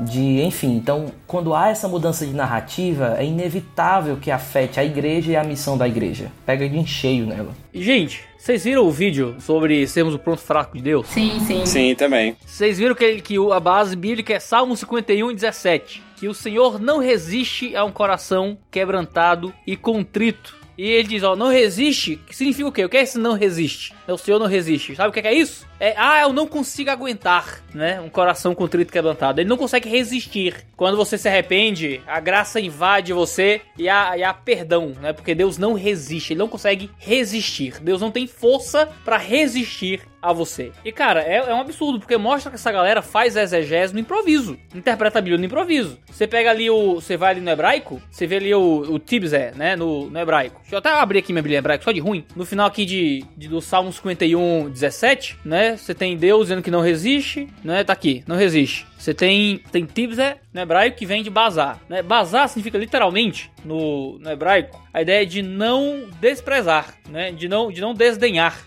Literalmente, a ideia é a seguinte: Deus não desdenha, Deus não rejeita o coração que é quebrantado. Daí o cara tirar a ideia de que Deus não consegue resistir ao coração quebrantado, cara, é um absurdo. Ele tá dizendo uma coisa que o texto não tá dizendo. O texto tá dizendo que Deus, não, cara, se tu tá com o coração quebrantado, Deus não vai rejeitar você, não. Ele vai dizer, não, não, se tu tá com o coração quebrantado, e Deus perdeu, porque Deus não consegue, Deus não aguenta. É, é, é uma irresponsabilidade teológica muito grande. São vídeos que estão o quê? Em primeiro lugar, no YouTube. Não é o cara falando bobagem pra igreja de 150 membros dele. Já seria terrível. Não é um cara falando bobagem para toda uma comunidade de milhões de pessoas que assistem aquilo. E milhões de pessoas não é de uma comunidade de cristãos que são talvez um pouco mais instruídos na palavra que podem se defender, mas de uma comunidade de descrentes. É muitos descrentes assistindo isso, que vão ter uma falsa visão de Deus. Aí quando você chegar até eles com a visão correta de Deus, eles vão tomar um susto porque eles aprenderam que Deus era outra coisa. Então essas pessoas elas estão atrapalhando o evangelismo e estão atrapalhando a propagação do verdadeiro evangelho, uma vez que apresentam uma visão falsa de quem é o Deus da Escritura. É um Deus bobinho, é um Deus fraquinho, é um Deus terapêutico que não consegue aguentar se o cara chorar ouvindo a pregação iluminada com música de fundo. É, o que me espanta é o que é arrependimento para ele. O que me espanta é tipo assim, vamos dizer, beleza, Deus não resiste a um coração quebrantado, ele, ele é comprometido em dar perdão. Agora minha pergunta é, o que é arrependimento para esse cara? O que é graça para ele? O que é perdão para ele? o que é discipulado, o que é vida. Porque na medida que ele lê o texto desse jeito aí, já me deixa desconfiado é da visão dele do todo da Bíblia. Então ele pode usar a palavra arrependimento, mas eu desconfio se ele tem realmente o entendimento de arrependimento bíblico. Ele pode dizer a palavra perdão, a palavra graça pode estar esvaziada completamente na cabeça dele, a gente não vai saber. Então é necessário que se ele ouvir o podcast, ele reflita teologicamente e nos dê uma, uma resposta bíblica do que, é que ele acredita sobre graça, do que, é que ele acredita sobre perdão e mesmo que ele defenda alguma interpretação do Salmo 51 com base em outros fatores linguísticos, que nos apresente a definição dos termos do que ele está falando, o que é graça, o que é arrependimento, de preferência, o que é Deus. Já ficaria satisfeito. Eu tendo a ver o coach, a teologia do coach, ah, junto com a igreja emergente dos Estados Unidos, esse novo formato ah, que tende a fazer um certo protesto com as tradições antigas, com a forma de tradição antiga. Eu acho assim que um dos problemas é, teológicos e em termos de pensamento teórico é que a teologia do coach ele te dá uma visão errada da realidade como um todo. E por te dar uma visão da realidade como um todo errada, ele te dá uma metanarrativa errada da escritura, da Bíblia, da história da igreja. Uh, ele, ele te faz olhar para o cristianismo como um todo de uma forma que o cristianismo não é. Então, na medida que eu enfatizo, por exemplo, eu estou chorando no púlpito e eu digo que Deus te ama, você é o ponto fraco e tal. Ah, existe um problema teológico aí? Claro, existe. Ah, esse negócio de ponto fraco, ok. Mas existe um problema pior ainda. É como é que a pessoa que está ouvindo ela vai entender aquilo que ele falou à luz de todo o cristianismo. À luz de toda a Bíblia? Será que aquilo não vai modificar a forma que ela vê toda a escritura, toda a Bíblia, toda a história? Ou seja, o que acaba é que as pessoas elas ganham uma cosmovisão que nem é bíblica e nem está de acordo com a realidade, porque nem todo mundo é super-herói, nem todo mundo vai ganhar sempre. A Bíblia não promete isso e, e eu vejo que esse é um dos problemas assim mais a, meu ver, aparentes na teologia do coach. O problema é que a maioria desses caras, eles vão poder ter uma linguagem ortodoxa falando com você, sabe? Eles conseguem conversar com você de forma ortodoxa. O problema é que eles não vão mudar o teor dos vídeos. Os caras conseguem apaziguar aqueles que ouvem uh, e os teólogos um pouco mais criteriosos ou o público um pouco mais chato né? Por dentro, nas internas, vão dizer que é só inveja mesmo da galera, mas tudo bem. Mas eles conseguem ter uma linguagem e uma conversa social assim. Só que eles sabem que se eles mudarem o tom da mensagem, muda o alcance do ministério. Muda o dinheiro que ganha, muda os recursos que tem, muda o status que possui, muda a, a, o tanto de recebidos que vai ter para mostrar no Instagram. Então, a mudança do discurso é uma mudança de destaque, é mudar o alcance que tem. Essas pessoas estão dispostas a perder alcance em nome de melhorar a teologia? Olha, eu não tô dizendo que eles estão torcendo a teologia de forma consciente para ganhar alguma coisa. Eu, eu, acho que essa galera é sincera. Eu, eu, eu acho que o Malafaia é sincero. Entendeu? Uh, o Ed Macedo não, o Ed Macedo eu acho que, é, que ele é ateu. Mas, mas o Malafaia, eu, eu acho que ele é sincero. Essa galera do coaching gospel, eu acredito que essa galera acredita no que diz. Eu acredito que eles acham que isso é o evangelho. O meu problema é justamente esse, eles acham que isso é o evangelho. Eu assisti assim, dezenas, dezenas no plural, dezenas de vídeos dessa galera. Você não encontra Jesus morto na cruz, perdoando pecado e levando para o céu. Isso não existe. Jesus morreu na cruz para limpar o seu pecado. Você tem que se arrepender, crer nele pela fé, para sair do inferno e ir para o céu. Essa mensagem, que é talvez um da base, do beabá do cristianismo, não existe. Não existe, está altamente diluída. Se você tiver muita boa vontade, você encontra diluída em algum lugarzinho aqui ali, depois de 300 vídeos, você monta algo que remonta remotamente lembra o evangelho. Mas ao invés de ser inundado, recheado do evangelho, é só deísmo moralista terapêutico. Jesus é só um personagem secundário pro teu propósito pessoal de vida. Uma das dificuldades, Iago, da gente falar contra a teologia do coaching é que o próprio coaching profissional, ele é muito abrangente, né? Você pode incluir dentro desse, dessa nomenclatura, dessa atividade, muita coisa. Então, quando a gente vem falando de uma teologia do coaching, ela também é muito lisa, vamos dizer assim, né? Você pode estar aqui conversando com alguém e dizer, olha, isso é teologia do coaching. A pessoa vai dizer, ah, mas não é isso que eu acredito, a minha teologia do coaching é diferente. Dá até para comparar um pouco com a TMI, né? A gente é um uma área também muito abrangente, toda vida que a gente vai rebater, a pessoa fala, não, mas eu não penso assim, minha TMI não é assim. Então, você pode sim se defender, como tu colocou aí, né, de maneira ortodoxa, fazendo várias explicações, trazendo novas definições, porque a gente não tem uma definição disso fechada, isso é muito abrangente, tem várias vertentes, enfim, então é difícil você combater, porque sempre você vai ter respostas das pessoas, né, trazendo boas justificativas e tal, mas que, infelizmente, como você disse, continuam fazendo, continuam falando, porque há essa necessidade de agradar o ouvinte, há essa necessidade de ter uh, frases feitas, né, jargões famosos, como por exemplo um desse: Nós somos o ponto fraco de Deus. Eu acredito até que a pessoa não queira dizer com isso que tipo Deus tem um ponto fraco, Deus tem um problema, sei lá, Deus tem alguma coisa na vida, algum ponto da vida dele que ele não é onipotente. Teísmo aberto, essas coisas, né? Exatamente. Eu acredito que a pessoa não quer dizer isso.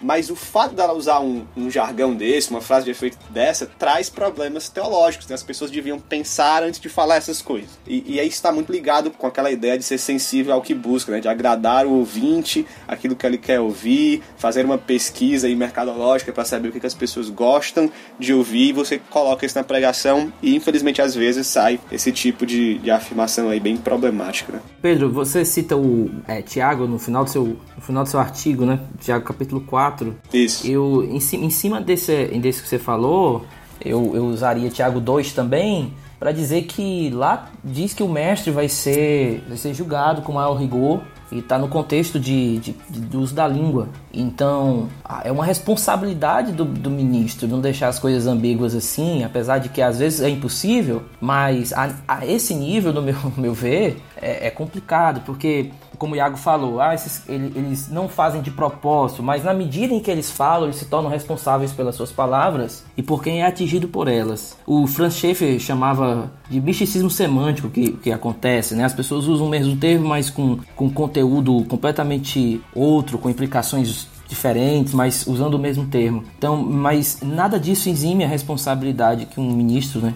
tem. Como você coloca aqui, ambas são maléficas e, e ambas vão prestar conta diante de Deus ou precisam se arrepender de, por conta disso, né? É, o, texto que o Guilherme lembrou aí é o texto mortal, assim, pra teologia do coaching pra mim, né? Se você tá vendo esse podcast e quer ler um texto bíblico sobre isso, abra lá, em Tiago, capítulo 4, verso 13 ao 16. Tiago tá aqui escrevendo pro pessoal, né? Ouçam agora vocês que dizem. E aqui parece que ele tá falando pros teólogos do coach, pra galera do coach. Hoje ou amanhã iremos para esta ou aquela cidade, passaremos o ano ali, faremos negócios e ganharemos dinheiro. E aí ele vem com a exortação, né? Vocês nem sabem o que acontecerá amanhã, que é a sua vida. Vocês são como a neblina que aparece por um pouco de tempo e depois se dissipa. Ao invés disso, deveriam dizer, e aqui parece que ele vai falar pro Thiago Brunesse, né? Se o Senhor quiser, viveremos e faremos isto ou aquilo. Agora, porém, vocês se vangloriam das suas pretensões. Toda vanglória como essa é maligna. Então, isso aqui para mim mata a teologia do coaching, mata a ideia de que Deus tem um lápis, a gente tem a borracha, que a gente pode destravar o nosso destino, construir o nosso próprio destino ao contrário do que Deus está construindo para nós, né? E todas essas pretensões aqui que a Bíblia é bem clara de chamar de malignas. É um texto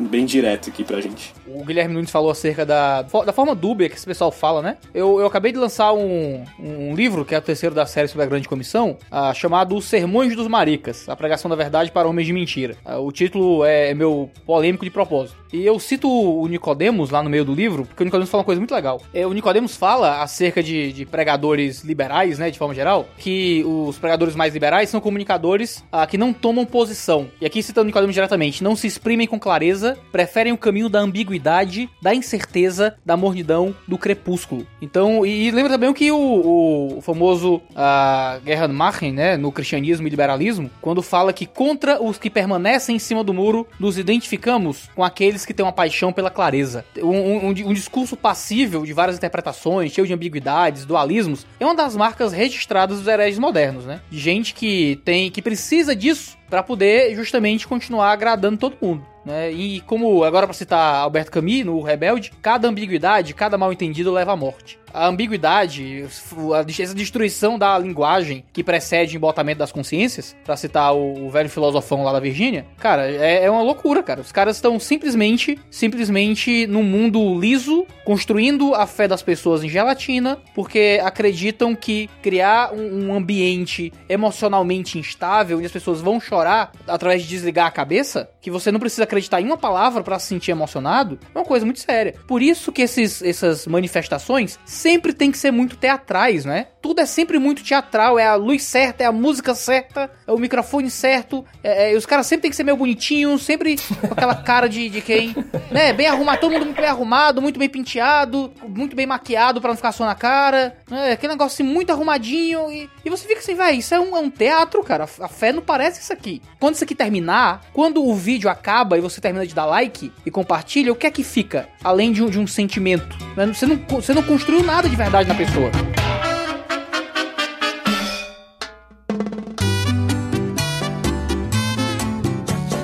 Sabe uma coisa que eu acho muito doida? É que já é reconhecido que a hipnose ericksoniana está dentro do processo do coaching. Existem até artigos científicos, estou com um aberto aqui da Universidade de Cuiabá, chamado Hipnose Ericksoniana aplicada ao processo de coaching, notas de estudo de cultura, que mostra como o coaching, a PNL, e outros charlatanismos variados são nada mais do que você aplicar métodos de indução hipnótica e de hiperestimulação sensorial, muitas vezes. E quando você traz isso para a igreja, você acaba trazendo para a igreja nada mais do que um modelo hipnótico. Você hiperestimula as pessoas, você coloca ali musiquinha de fundo, uma voz cadenciada, comandos e sugestões, uma luz forte, uma autoridade elevada e inacessível. Então você começa a ter várias sensações que você atribui ao Espírito Santo, a Deus, e essas sensações são nada mais do que uma experiência biológica, uma resposta do seu corpo a uma indução hipnótica. E a pessoa lá na frente nem entende, nem sabe que está usando métodos da hipnose, e essa pessoa mesma vai acabar achando que está sendo um instrumento de Deus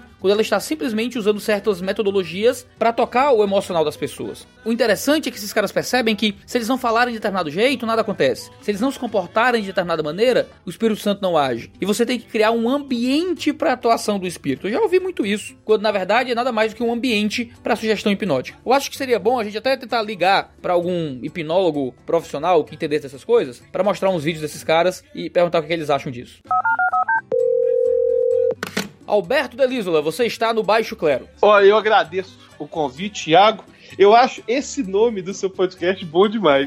Muito obrigado. Alberto, você é formado em psicologia, tem mestrado, é um dos maiores professores de hipnose do Brasil, já foi na Fátima Bernardes, no Faustão, fantástico. Até veio no, no mundo todo falando de hipnose pro povo. Você é professor de hipnose, é isso? Exatamente, Thiago. Alberto, a gente tá falando no podcast de hoje sobre essas, essas manifestações religiosas dentro da igreja que traz muito do modelo do coaching para tentar construir um cenário uh, de manifestação religiosa. Você, como professor de hipnose, você já teve contato com esse tipo de coisa? Cara, esse movimento, entre aspas, carismático, esse movimento de dessa gritaria, daquelas luzes, daquela hiperestimulação sensorial, ele não é exclusividade das igrejas neopentecostais. Na verdade, as pessoas estão buscando por isso, porque elas querem ter uma experiência sensorial. Isso tem inundado não só as igrejas, mas até mesmo os treinamentos. O cara às vezes vai num treinamento de final de semana de imersão, tem privação de sono, tem fogueira. Por que será que precisa disso tudo, né?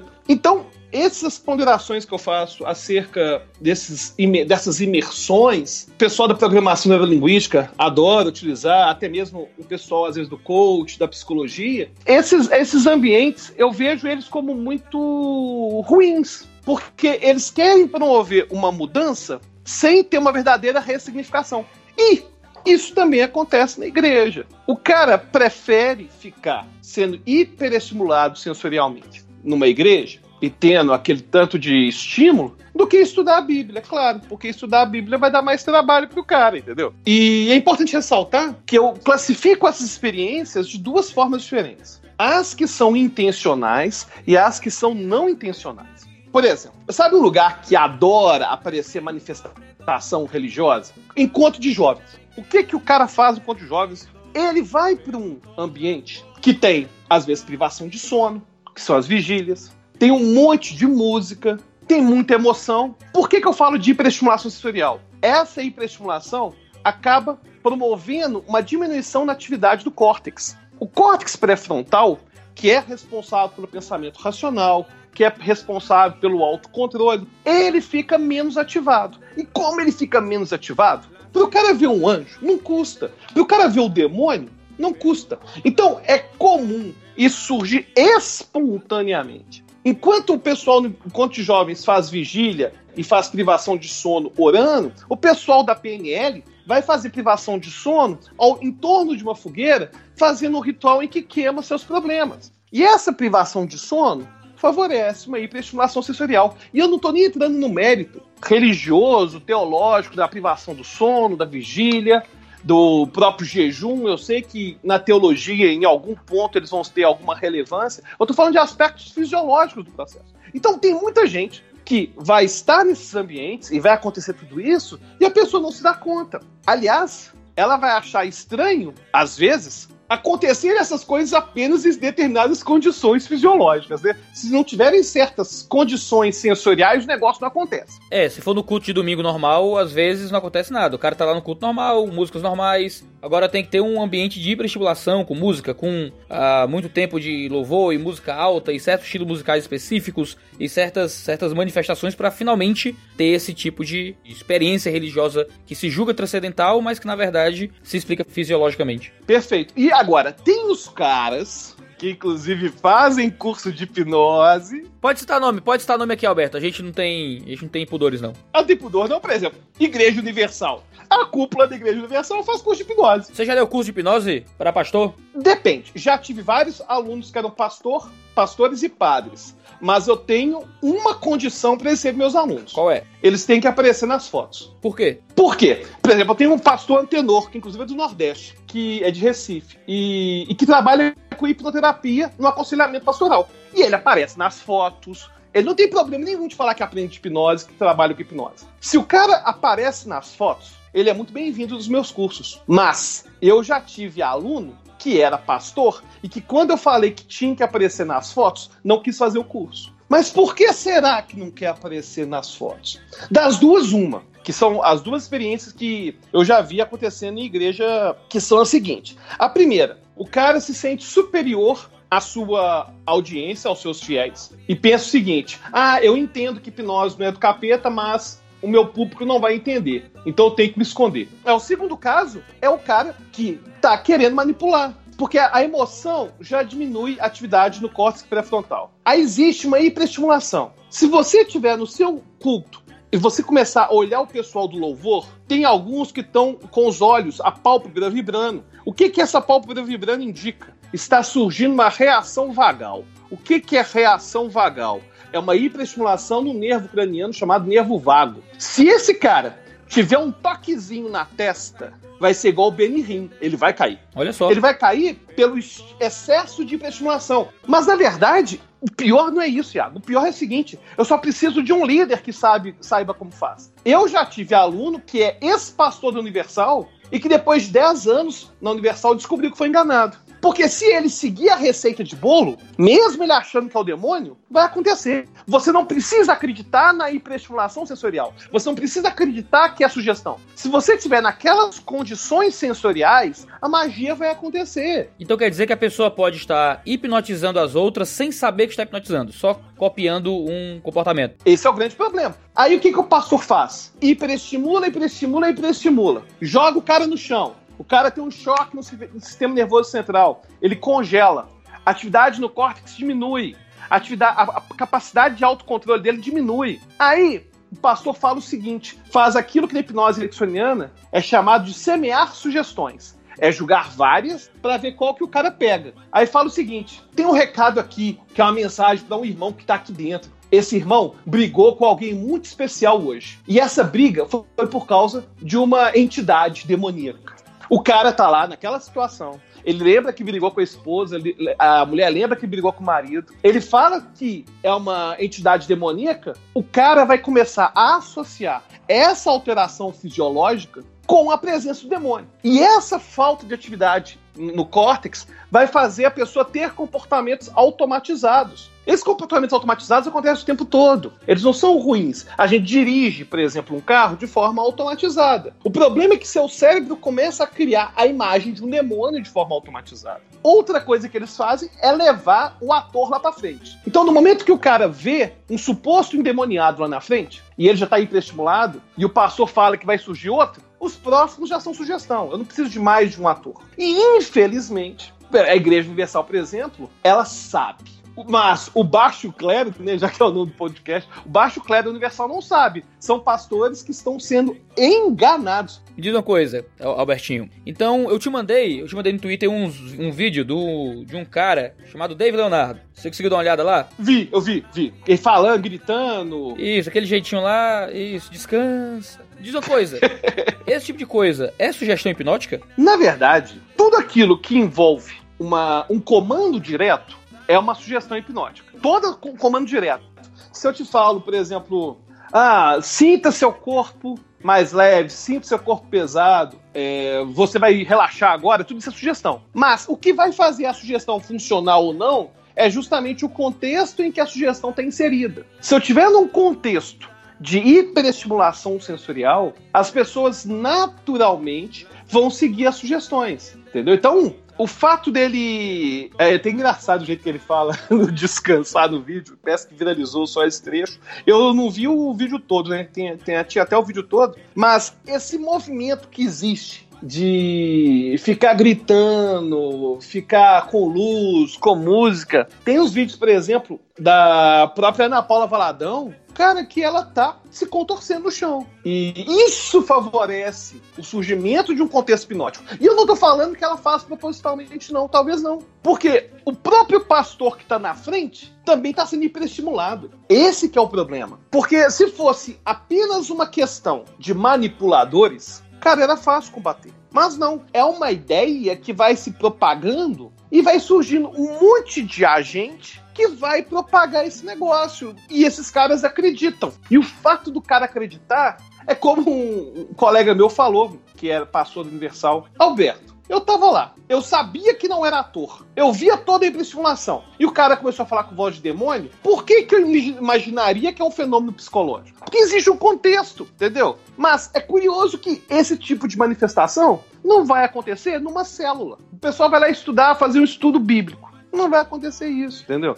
Você vai ver esse tipo de coisa acontecendo, ao menos com essa frequência? Porque eu sei que existem relatos de pessoas que têm experiências metafísicas, espirituais, com, em ambientes que não são esses. Aí beleza, eu não vou entrar nesse mérito. Eu tô falando sobre a hiperestimulação sensorial. Ela é uma hiperestimulação que eu acho muito danosa, porque a pessoa começa a ter uma fé que é baseada numa experiência do corpo. E se ela é baseada na experiência do corpo, não parece que tem o mínimo de raciocínio. Então você estava dizendo que essa galera que tá como pastor, como comunicador cristão, tá num palquinho com muita luz na cara do povo, com uma música de fundo, pianozinho, teclado com string alto, fazendo cadências diferentes na voz, dando uh, ordens e sugestões específicas. Uh, essas pessoas elas estão usando um intercurso hipnótico sem saber e levando pessoas a sensações fisiológicas uh, que elas vão julgar religiosas, mas que se explicam fisiologicamente sem nenhum problema. Perfeito. Sabe onde que acontece isso também? Ah. Show de rock. Eu tava num show, foi o primeiro show do Paul McCartney que eu fui. Eu achei que ele nunca ia voltar pro Brasil e tal. E começou a tocar Blackbird, que é uma música que eu mais gosto, assim, das que ele toca e tal, no, no violão. Aí, cara, eu fui perceber, eu tava chorando no chão. Se eu tivesse no contexto religioso, eu ia falar, nossa, eu, eu desmaiei porque foi uma manifestação do Espírito Santo, o Espírito manifestou e tal, mas na verdade não, foi uma hiperestimulação sensorial. Eu, eu, passei por isso no teatro uma vez. Eu tava no teatro, uh, e, é, é, fogo, porque muitas vezes você tá nesse tipo de contexto religioso que proíbe você de certas uh, participações na vida pública. Assim. Você não vai em cinema, você não vai em, em, teatro, você não vai em estádio, coisas assim. Aí um dia eu tava no teatro, uh, assistindo, era até o Gregório do Vivier, eu vou dizer aqui pro, pro mundo que. Na época não tinha essas polêmicas todas, era uma peça muito boa. Mas o, eu comecei a ter sensações físicas que eu tinha no culto e que eu sempre atribuía ao Espírito Santo. E eu comecei a reparar que, nossa, eu tô. É, é o Espírito Santo usando o Gregório do Vivier? O que é isso? Ou é simplesmente uma, uma resposta normal do corpo a estar emocionado, a ser estimulado pela luz, estimulado pela música, a sentir certas coisas. Agora, o, Albertinho tem as convicções pessoais dele, eu não vou falar por ele. Mas eu não tô dizendo aqui, pelo menos eu, que não existem manifestações físicas que sejam religiosas e espirituais, que o Espírito Santo não pode fazer realmente você sentir alguma coisa, ou que você não pode ver alguma coisa espiritual, pelo menos na minha, na minha crença, eu não discordo disso. O problema é você só ter esse tipo de experiência de visão em contextos altamente hipnóticos, de hiperestimulação, de luz, de cadência de voz. Você não tem isso num culto normal, tranquilo, sem luzes, sem microfones da Shure, sem um pregador bonitinho de fala, uh, uh, de, de fala bem cadenciada. O, o pastorzinho de terno e gravata que fala baixinho no domingo em um culto tranquilo, você não vê nada. Aí você diz que o pregador não tem o poder do Espírito Santo. Não, ele só não tá te enganando. Eu até frequentei uma igreja judaico-messiânica com a minha mulher um tempão. Cara, e tinha um louvor extremamente bonito. Bonito mesmo. E nunca vi manifestação de nada. Podiam, às vezes, surgir alguma coisa fora daquele contexto? Aí, beleza, eu não vou entrar nesse mérito, não. Mas no culto não tem. E não tem por quê? Não tem uma hiperestimulação sensorial, entendeu? E era interessante que você vai reparar nos cultos que, mesmo às vezes num culto mais tranquilo, algumas pessoas podem estar elas mesmas se hiperestimulando. Essas pessoas podem ter talvez uma reação de uma reação vagal, podem cair no chão, alguma coisa assim do tipo. Mas são exceções, são exceções, porque em geral, se o pastor não alimentar isso, isso não vai acontecer. É o que o Benny faz. O Benny é o mestre da hipnose. Tem gente que acha que o pessoal tá fingindo. Não, o pessoal não tá fingindo, não. Até tem gente que cai por conformidade. Tem um fenômeno da psicologia que a gente chama de conformidade pública. Para não ser excluído do grupo, você acompanha o grupo. Então tem os três que caíram no chão pela reação do nervo vago. Aí você fica de fora, aí você se joga pra você não ficar de fora, né? Porque, poxa vida, você vai ser o único que não vai cair. Até tem esse fenômeno. E você já vivenciou isso, Iago? De ter que cair para poder acompanhar a galera? Não, não. Eu, eu, eu não. Eu era hipnotizado mesmo. Eu, eu nunca, nunca segui de forma arbitrária. Você não. era o que caía. Eu caía também. E derrubava os outros também. Eu achava que era espiritual. Eu achava que era, que era o Espírito Santo. Pois é, então você mesmo, naquele contexto que tava, tava no grupo das pessoas que infelizmente estavam sendo enganadas. E enganando sem querer. e pois é, isso que é o problema, porque talvez a pessoa que te enganou a primeira vez também estava enganando sem querer.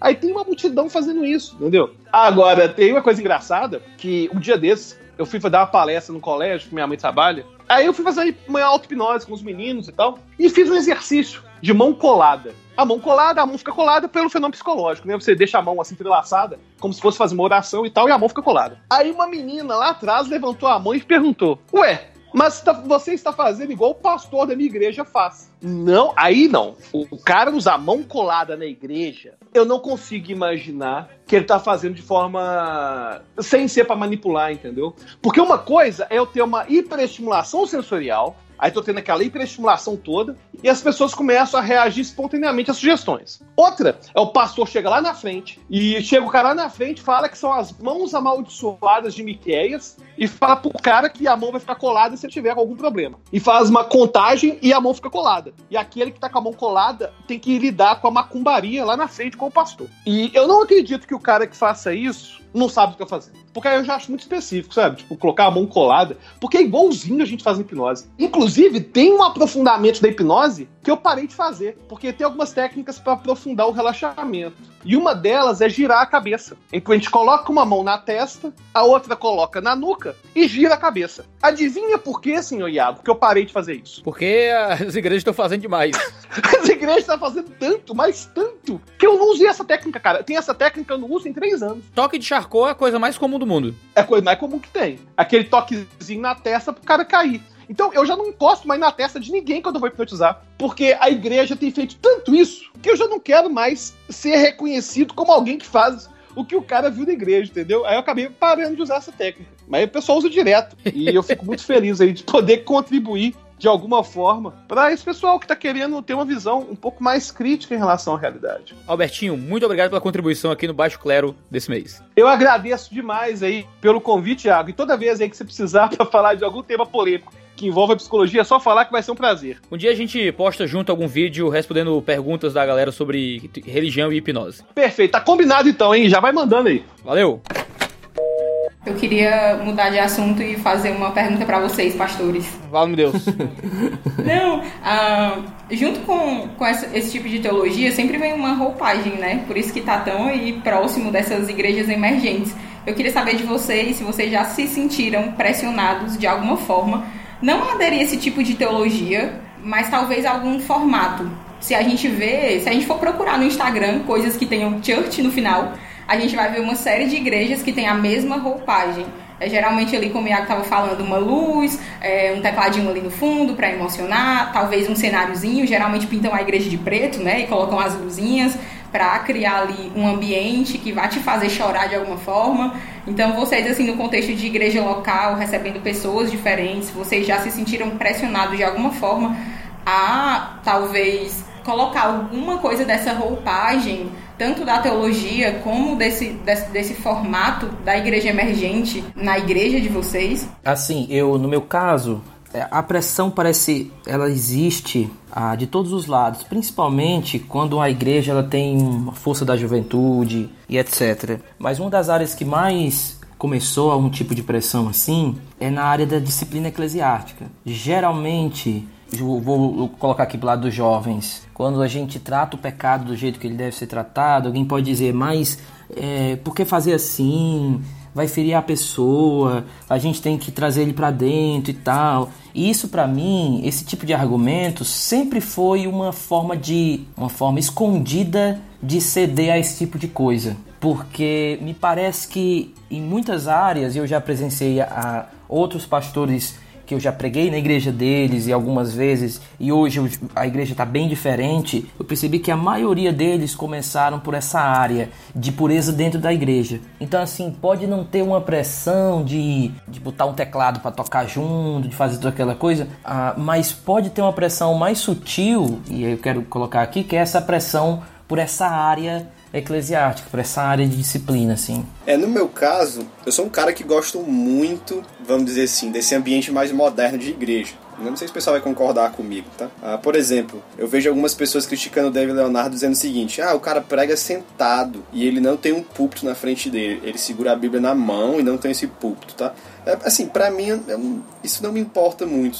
Para mim, não faz muita diferença, assim. Se a mensagem dele fosse boa, uh, não estaria muito aí para isso. Então, uh, eu, eu não tenho problema com questões de, de ambiente, claro, sim, né? Nada exagerado, mas sempre com bom senso, não tenho problema com a arquitetura da igreja, com o estilo de púlpito, com o estilo de microfone, se o cara tá em pé, se o cara tá sentado, se a parede é preta, enfim, né? Tudo tendo um bom senso, eu acho que de acordo com o estilo da igreja, isso pode ser bom. Às vezes é até melhor do que algumas igrejas que não se importam muito com isso e acabam ficando ah, feias, desleixadas com a estética, tá, com a qualidade. Mas eu nunca, por mais que eu goste dessas coisas, também nunca me senti impressionado. Sou pastor de uma igreja batista tradicional e por mais que a gente já tenha melhorado muita coisa em relação à estrutura e essa roupagem, a gente não, não faz parte do nosso perfil aqui, esse tipo de, de roupagem, de estrutura. Então eu não me sinto pressionado a isso nem a falar igual, a me vestir igual, nada do tipo aos pastores que se sentem assim, eu diria que você precisa viver o perfil ali da sua comunidade. Sua comunidade tem pessoas, tem, tem já um histórico e você pode, você pode não, você deve viver ali o perfil que você está vendo que é para ser vivido, né? Às vezes o pessoal quer mudar bruscamente isso e acaba ah, entrando numa fria aí ou acaba afastando muitas pessoas da igreja, né? Isso se torna problemático. Minha maior tentação talvez seria com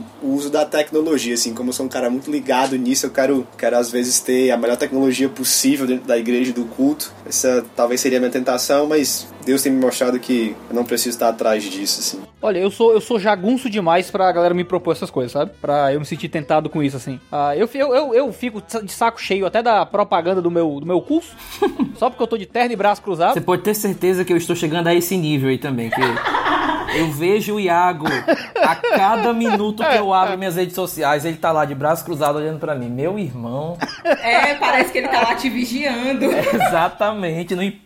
Eu vou estar lá. O Iago é o coaching das minhas redes sociais, cara. Aquela foto ali. O nego não pode ter um dia de dignidade. O nego não pode ter uma foto que preste na vida dele, que aí, que aí o nego vira coach.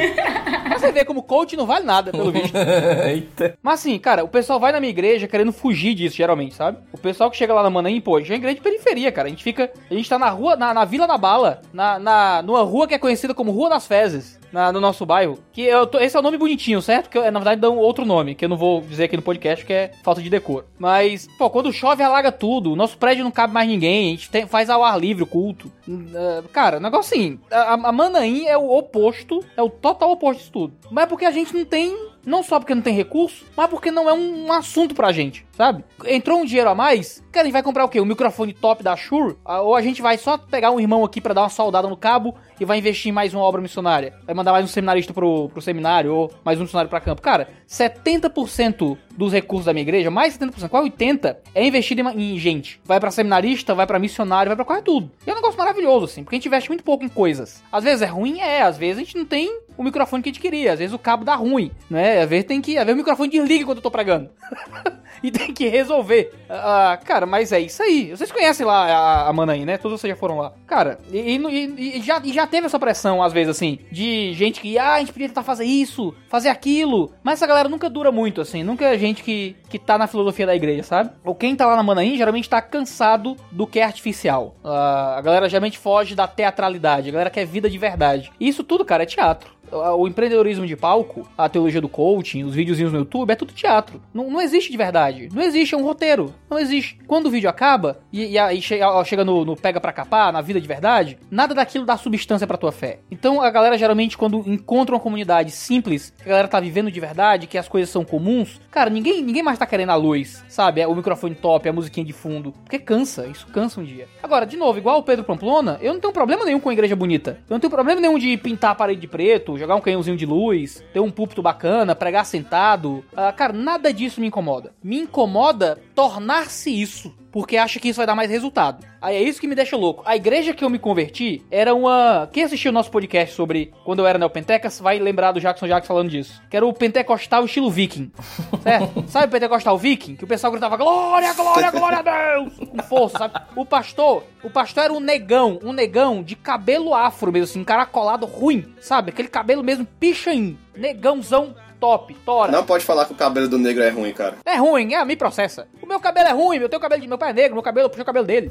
Meu cabelo é horrível. Eu uso cabelo curto por isso. Você tem lugar de fala, Iago. Tem lugar de fala. Não vão dizer que eu sou capitão do mato, negro de alma branca. Mas sim, véi, aí eu me converti lá, faz tempo eu não voltava lá, igreja de periferia também. Meu irmão, eu vi, eu vi o, o Instagram dessa igreja hoje. O pastor alisou o cabelo, tá pra cima assim, tá usando umas calças skinny, tá ligado? Uns tênisão. E agora sim, e é o visual de todo mundo na igreja. Virou, vi- virou assim, virou um, um pequena. Eu não quero ci- citar a igreja pelo nome, mas virou uma pequena comunidade emergente na favela em que o pastor tentou assumir uma, uma personalidade nova. O cara, sabe, é o cara com quase 40 anos na, cara, tentando pagar de jovem, sabe? Pra tentar alcançar um público que, sabe, que vai passar por aquele período da vida por um tempo e vai sair, e que vai parar de se importar tanto com essas coisas, e que vai procurar mais substância e não tem substância. Aí o cara tem a melhor tecnologia, o cara tem o melhor slide, tem o melhor logo pra igreja, tem os melhores eventos, tem um monte de camiseta, tem tudo bonitinho, o cabelo alisado pra cima, a calça rasgada no joelho, que nem era quem ele era de verdade, ele virou outra pessoa pra se adaptar a um contexto religioso, e é isso, é isso, isso é o cristianismo. Essa é a mensagem do Deus que morreu na cruz, né? É- Essa é a mensagem da glória de Deus que vai criar um novo céu e uma nova terra. É a gente mudar o cabelo e a calça pra poder alcançar mais gente pra Cristo. Sabe, é risível. Paulo, se ele tivesse no túmulo, ah, ao invés de estar no céu, ele estaria se rebaixando lá.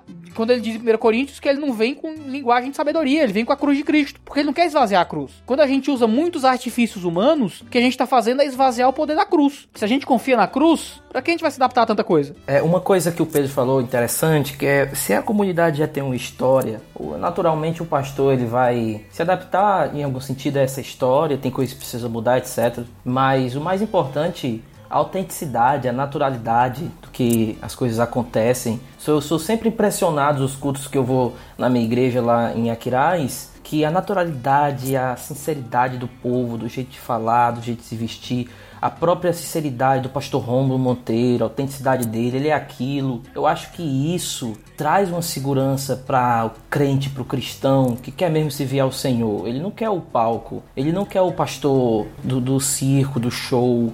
Ele quer aquele que o Iago falou aí, que no dia a dia ele, ele tem uma mensagem real pra tua vida. Ele não tem medo da dor. Ele não vai chegar pra ti tentando passar um metiolate na tua dor. Ele, ele vai dar propósito a ela. Então, e um propósito que vale a pena, uma coisa que é real, entendeu?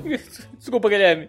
Eu só lembrei do meme, do meme que mandaram no Instagram. Era o cara se afogando. Já viu o cara se afogando com a mãozinha pra fora? Ah, sim. Sim, é muito engraçado. Homem, homem caindo no pecado. Aí chega a mãozinha assim, aí pregação motivacional, aí dá um high five. É, é mesmo. Aí, aí o cara morre afogado assim, tá ligado? É, não, é como você falou, não tem substância no dia a dia da igreja. Eu acho que quando falta essa autenticidade no ministro, de ser quem ele é e pregar o evangelho do jeito que tem que ser, ah, tudo, tudo vai ter consequências. Ah, Toda, toda ideia tem uma consequência. Tudo, tudo vai passar alguma mensagem. Não, não adianta, é inescapável isso. É, aqui em Fortaleza acontece um, um efeito, o efeito dominó. Acho que os ouvintes aí vão se identificar na- nas cidades que, que eles moram, né? Ah, surge uma igreja do tipo mais emergente, do tipo sensível ao que busca, e aí ela tem toda essa roupagem moderna ou pós-moderna, né? De estrutura, de, de arquitetura, de tecnologia e tudo. E aí ela cresce muito e vira-se um marco na, na cidade, né? E os jovens de outras igrejas vão tudo pra lá, e o pessoal vai tudo pra lá, e a igreja já tem sete cultos e 20 templos na cidade. E aí o que, que acontece? Vai rolando o efeito dominó. As outras igrejas pegam aquele padrão ali como aquele é o padrão certo de crescimento para nossa cidade e para nossa época. Então as igrejas menores, né, e até igrejas históricas, pentecostais, batistas, presbiterianas vão começam então a imitar esse padrão. E aí perdem assim a identidade, perdem a historicidade, perdem o perfil das pessoas, porque elas querem estar dentro desse padrão que deu certo, dessa roupagem, né? E aí isso é, como o Iago colocou assim, né, é, é ridículo, cara. É, é triste assim ver que a metodologia da igreja, a estratégia de crescimento da igreja se tornou algo que você veste, se tornou algo que você compra, né? Algo que você faz no seu cabelo. E é horrível. E sabe o que acontece? O povo sai dessas igrejas e vai tudo virar católico. Porque sente falta de algum senso de transcendência, de algum senso de localização histórica. Aí o cara simplesmente encontra no catolicismo um senso de autoridade, um, um cara que tá usando um monte de paramétro, umas roupas estranhas, umas batinas, umas missas rezadas latim. Nunca vira católico da missa nova, não. Vai tudo pra tradição bizantina, se duvidar. Tradição grega, vai pra culto tridentino, não é? Porque o cara tá ansiando por alguma coisa um pouco mais profunda do que esse monte de porcaria que passa por aí. É, sabe uma coisa interessante que eu acho que, que pega? Que existe um lugar na Bíblia de mentoria eu posso chamar assim, ou de discipulado, para ser mais, mais preciso no termo. E eu acabo que essa, que essa teologia do coach acaba ferindo esse outro lado de você mentorear alguém, de estar perto de alguém, de você se espelhar em alguém, ter alguém como modelo. Eu vejo isso em Paulo e Timóteo, por exemplo. Paulo vai falar lá em Timóteo que, olha, vai surgir um bocado de cara assim, assado, vão fazer isso, vão fazer aquilo outro.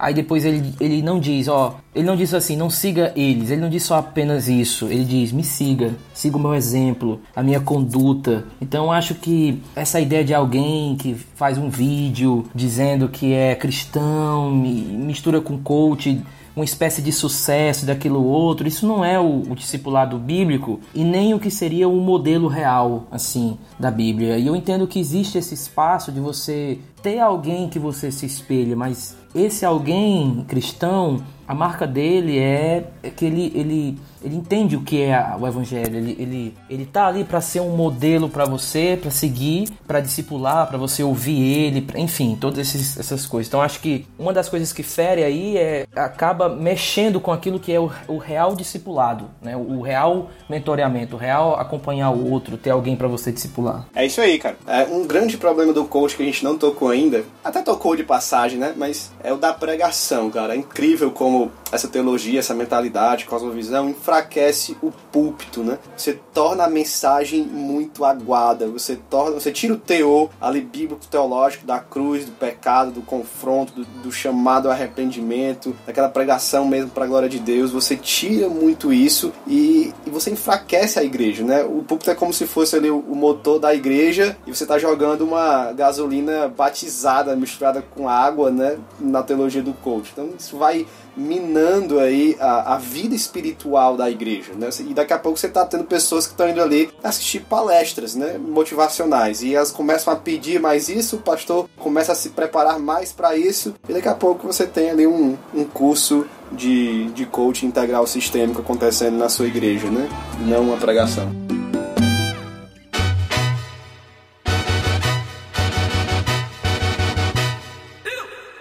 Meus queridos, vamos caminhar para os nossos, nossos encerramentos, nossos comentários finais, porque eu acho que já, já bateu demais no coaching, no coaching quântico, já bateu no pessoal dos vídeos do YouTube. A gente já, já, a gente já, a baixaria foi grande hoje, certo? Aqui no Baixo Clero. Então vamos caminhar para o final, que é para o nosso público já ir, já ir se despedindo aí do podcast desse mês. Então, para encerrar, eu queria deixar uma mensagem aí pro pessoal que ou já se envolveu com coaching fora da igreja, ou quer se envolver. Eu começaria por aqui, eu acho que você precisa ter cuidado, eu acho que você precisa analisar muito bem. Se eu fosse você, eu não entraria, né? Eu sou, eu acho que eu sou do tipo do cara que mesmo que não veja problema no coach profissional, eu acho que eu nunca vou contratar um coach na minha vida, porque eu desconfio muito disso, né? Então, se você que deseja, vá com muito cuidado, vá com calma, analise bem, não caia em qualquer promessa. Esse seria o meu conselho. E pro coach na igreja, eu diria, evite 100% essa teologia, essa mentalidade, essa cosmovisão. Ela não é saudável dentro da igreja, ela não é saudável no púlpito, ela não é saudável nas nossas vidas, no aconselhamento bíblico. É uma cosmovisão diferente, uma metanarrativa diferente da metanarrativa do, do cristianismo, né, do plano da redenção, enfim, da teologia cristã. Né? Eu vou repetir, né? nós não precisamos disso.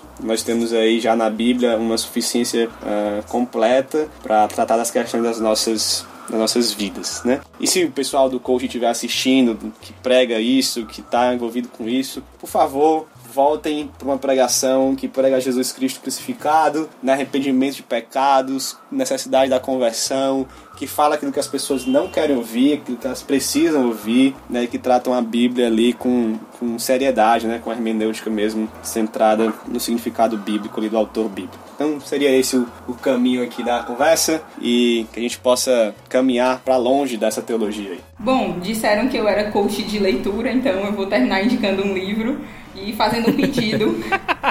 Dê o livro Em Busca de Deus do John Piper para uma pessoa que faz parte de uma igreja assim que tem um teólogo com a teologia do coaching. É, as pessoas precisam entender que o propósito de Deus é a sua glória e o nosso propósito também é esse. Não é nós nos voltarmos para nós mesmos, buscarmos bem-estar é, por si só, o nosso propósito é glorificar a Deus e Deus está empenhado nisso, na sua glória. Dê o livro em busca de Deus para um teólogo do coach. Bem, eu, da minha parte, eu acho que o Pedro e a Gabi já falaram algo é, é muito importante. Eu queria só acrescentar então. Eu diria para você que bebe da teologia do coach que de alguma forma isso traz conforto para sua alma, de que de alguma forma isso te emociona, te resolve os teus problemas de depressão, resolve os teus problemas de ansiedade, ou te deixa mais calmo. Eu diria para você que existe algo melhor do que isso. Pode ah, parecer estranho, mas para você agora, mas existe algo melhor do que isso. É isso que a gente está querendo dizer aqui. E é o Evangelho. O Evangelho ele não quer te deixar como que ah, simplesmente com momentos de experiência aonde você vai para um culto e você tem um momento de experiência emocional, aí fica nesse alto e baixo. Isso não é vida cristã. Não estou dizendo que a vida cristã é sempre alta, não faça essa relação. Meu ponto é que é, a vida cristã é mais do que essas experiências emocionais. É quem você se torna. Muitas vezes aquilo que dói na sua alma não vai sair e muitas coisas que foram permitidas por Deus para estar lá. E Ele não vai querer tirar. E não adianta ninguém ficar com a, com a palavra mais mansa possível para tirar, porque isso vai acontecer lá. Você precisa de uma mensagem que te traga a realidade, que te coloque em contato com o mundo de Deus, que você consiga, no meio desse mundo, experimentar aquilo que tem no mundo de Deus, a criação de Deus como ela é e mesmo que haja momentos de tribulação, sofrimento, etc., você encontra em Deus o seu real prazer. Então, se você tem buscado esse tipo de mensagem por conta que sofre de alguma coisa, eu diria, existe um certo nível desse sofrimento que exige um profissional e não brincar com a sua alma. Segundo, existe um certo nível, acima de tudo, de qualquer nível, aliás, o evangelho é a resposta correta. Jesus é a resposta correta. Jesus já disse: "Vinde a mim, todos que estáis cansados, abatidos, eu vos aliviarei". Será que será que Jesus quem ele é não é suficiente? Será que a gente precisa de um show para poder deixar Jesus melhor? Será que a gente precisa pintar e bordar, chorar, fazer tudo aquilo para poder enfeitar mais a Jesus? Eu acredito que não. Jesus é, e é isso que basta para nós. Então, valeu, Deus abençoe vocês. Amém. Deus seja louvado. É isso aí. Você esteve em mais um episódio do Baixo Clero. Não deixe de comentar no YouTube, que é onde a gente coloca o Baixo Clero, onde você pode interagir. Mas nós estamos no seu agregador de conteúdo favorito. Estamos também no SoundCloud e estamos no Spotify. Então, muito obrigado e até o próximo episódio. Valeu!